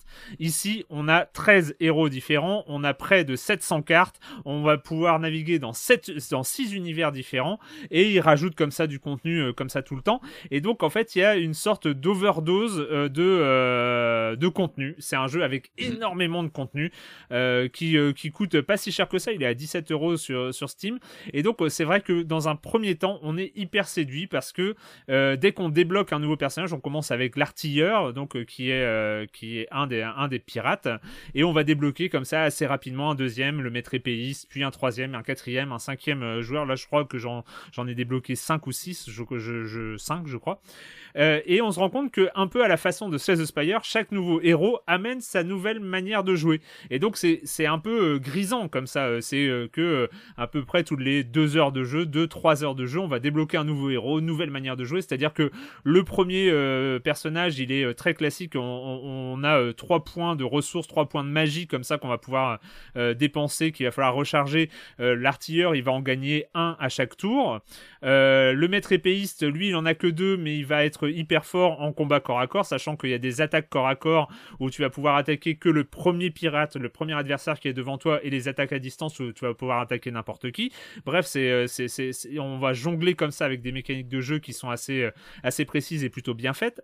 Euh, mais très vite, en fait, on se rend compte qu'on n'a pas le temps d'approfondir. Et en fait, là où Slay the Spire finalement va avoir approfondi, va avoir crafté comme ça son jeu avec une précision euh, et, et, sa énorme force, son énorme force de Slay the Spire, c'est les combinaisons entre les cartes, c'est-à-dire la manière de construire son deck où on va comme ça créer des combinaisons, euh, créer des, euh, des, des, synergies entre, ces, entre différentes cartes et optimiser comme ça son deck où à chaque partie le deck sera différent. Ici, en fait, on, on va être tellement submergé de propositions différentes qu'on va avoir du mal à créer une stratégie vraiment viable avec euh, comme ça des choix de gameplay qui sont assez étonnants, notamment le fait que comme dans Slay the Spire on gagne une carte après un combat, euh, mais dans Slay the Spire on a la possibilité de refuser la carte, c'est-à-dire de ne pas enrichir son deck euh, parce que ça va le rendre un peu plus bancal. là, bah en fait on est obligé de prendre une nouvelle carte, donc c'est un, peu bizarre parce qu'on se retrouve à avoir des cartes un peu inutiles qu'on va pouvoir retirer après, mais bon c'est c'est comme ça on, on a comme, ça quelque chose de beaucoup plus approximatif.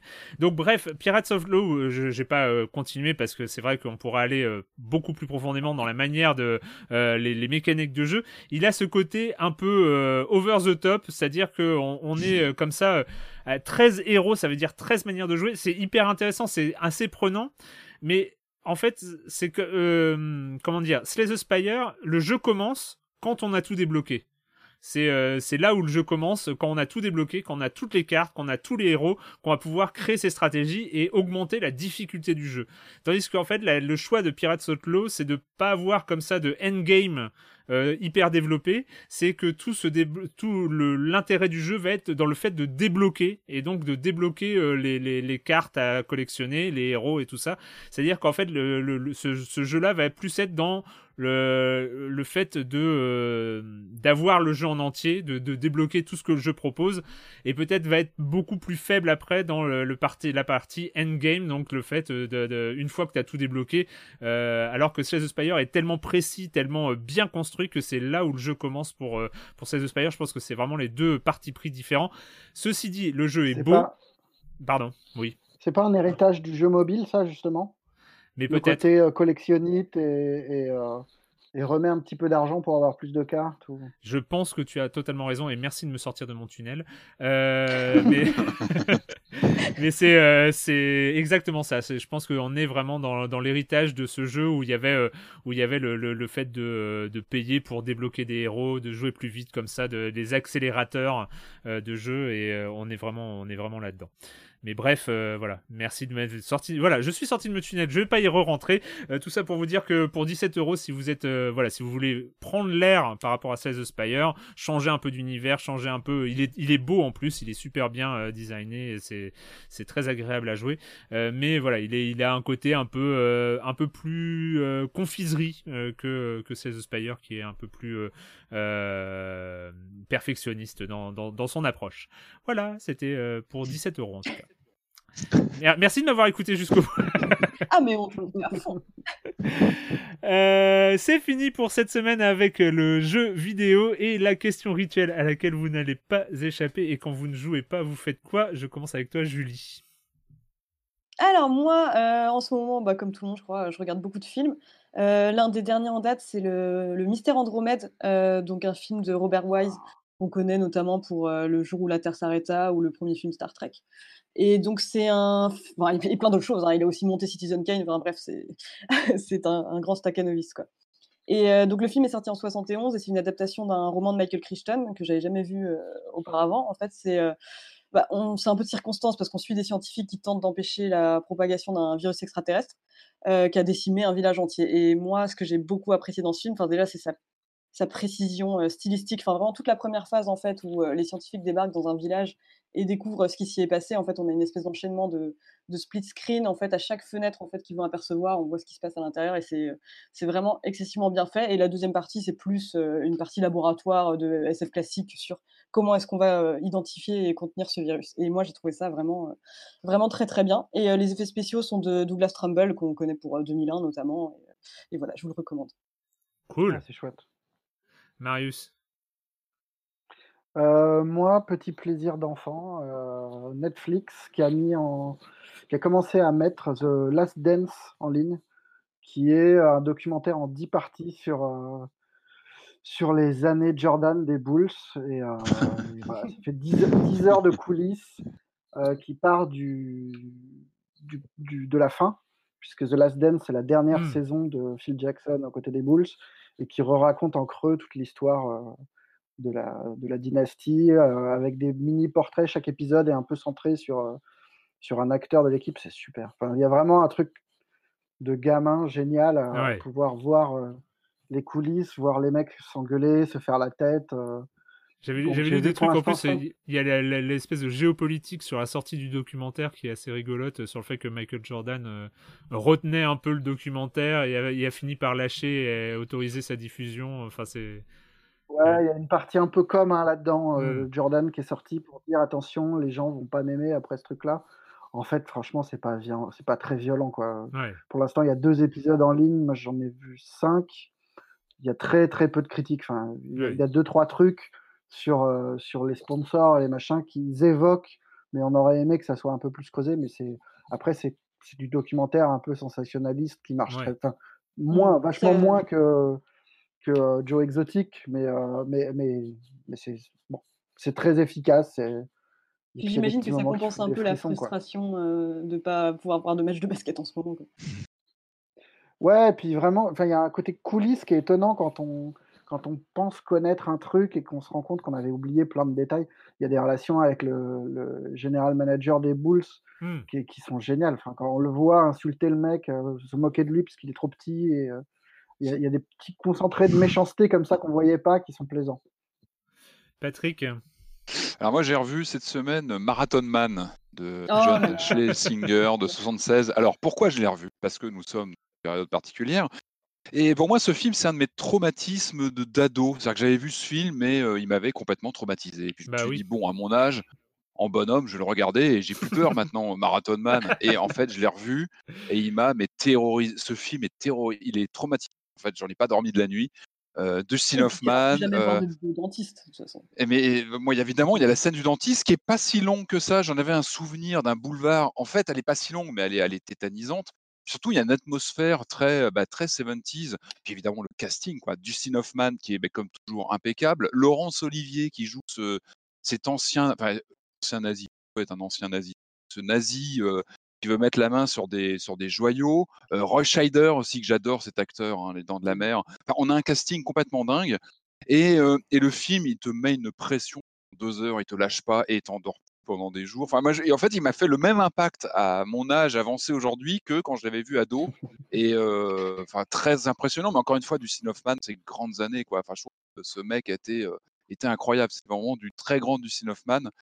Et voilà, Marathon Man, si vous n'avez pas froid aux yeux, allez-y. Hein, euh. Donc ce, ce, type de New York qui se retrouve coincé malgré lui dans une affaire de, de trafic de diamants et, Bon, voilà, il y a plein de choses derrière tout ça. Et cool. Laurence Olivier est terrifiant. Terrifiant. Voilà, puis grand acteur Laurence Olivier, on va pas le, présenter, hein, mais il est terrifiant dans son rôle. Euh, il est toujours aussi traumatique. c'est clair. Moi, j'ai pas envie de le revoir. J'ai rendez-vous chez le dentiste après le confinement, faut dire aussi. Ah oui, bon, bah non, non, non, non oui, il y a une scène de torture avec un dentiste pour, pour resituer. Il y a une scène marquante. Non, n'en parle pas. Euh... Euh, moi j'ai triché, j'ai juste euh, faire euh, deux, deux, mots parce que je vous avais dit que j'allais m'y mettre et, et je m'y suis mis et je suis vraiment plongé dedans. donc Assassin's Creed Odyssey, hein, donc quand je ne joue ah, pas, je, je, joue aussi. Non, c'était juste pour pointer parce que en fait depuis quelques dizaines d'heures que, que, je joue, j'ai vraiment en tête juste une remarque que tu avais mis dans ton papier Marius dans les open world sur, sur Libération où en fait tu parlais d'Assassin's Creed Odyssey comme d'un parc d'attractions et je suis totalement là-dedans. C'est-à-dire que euh, je suis bah vraiment.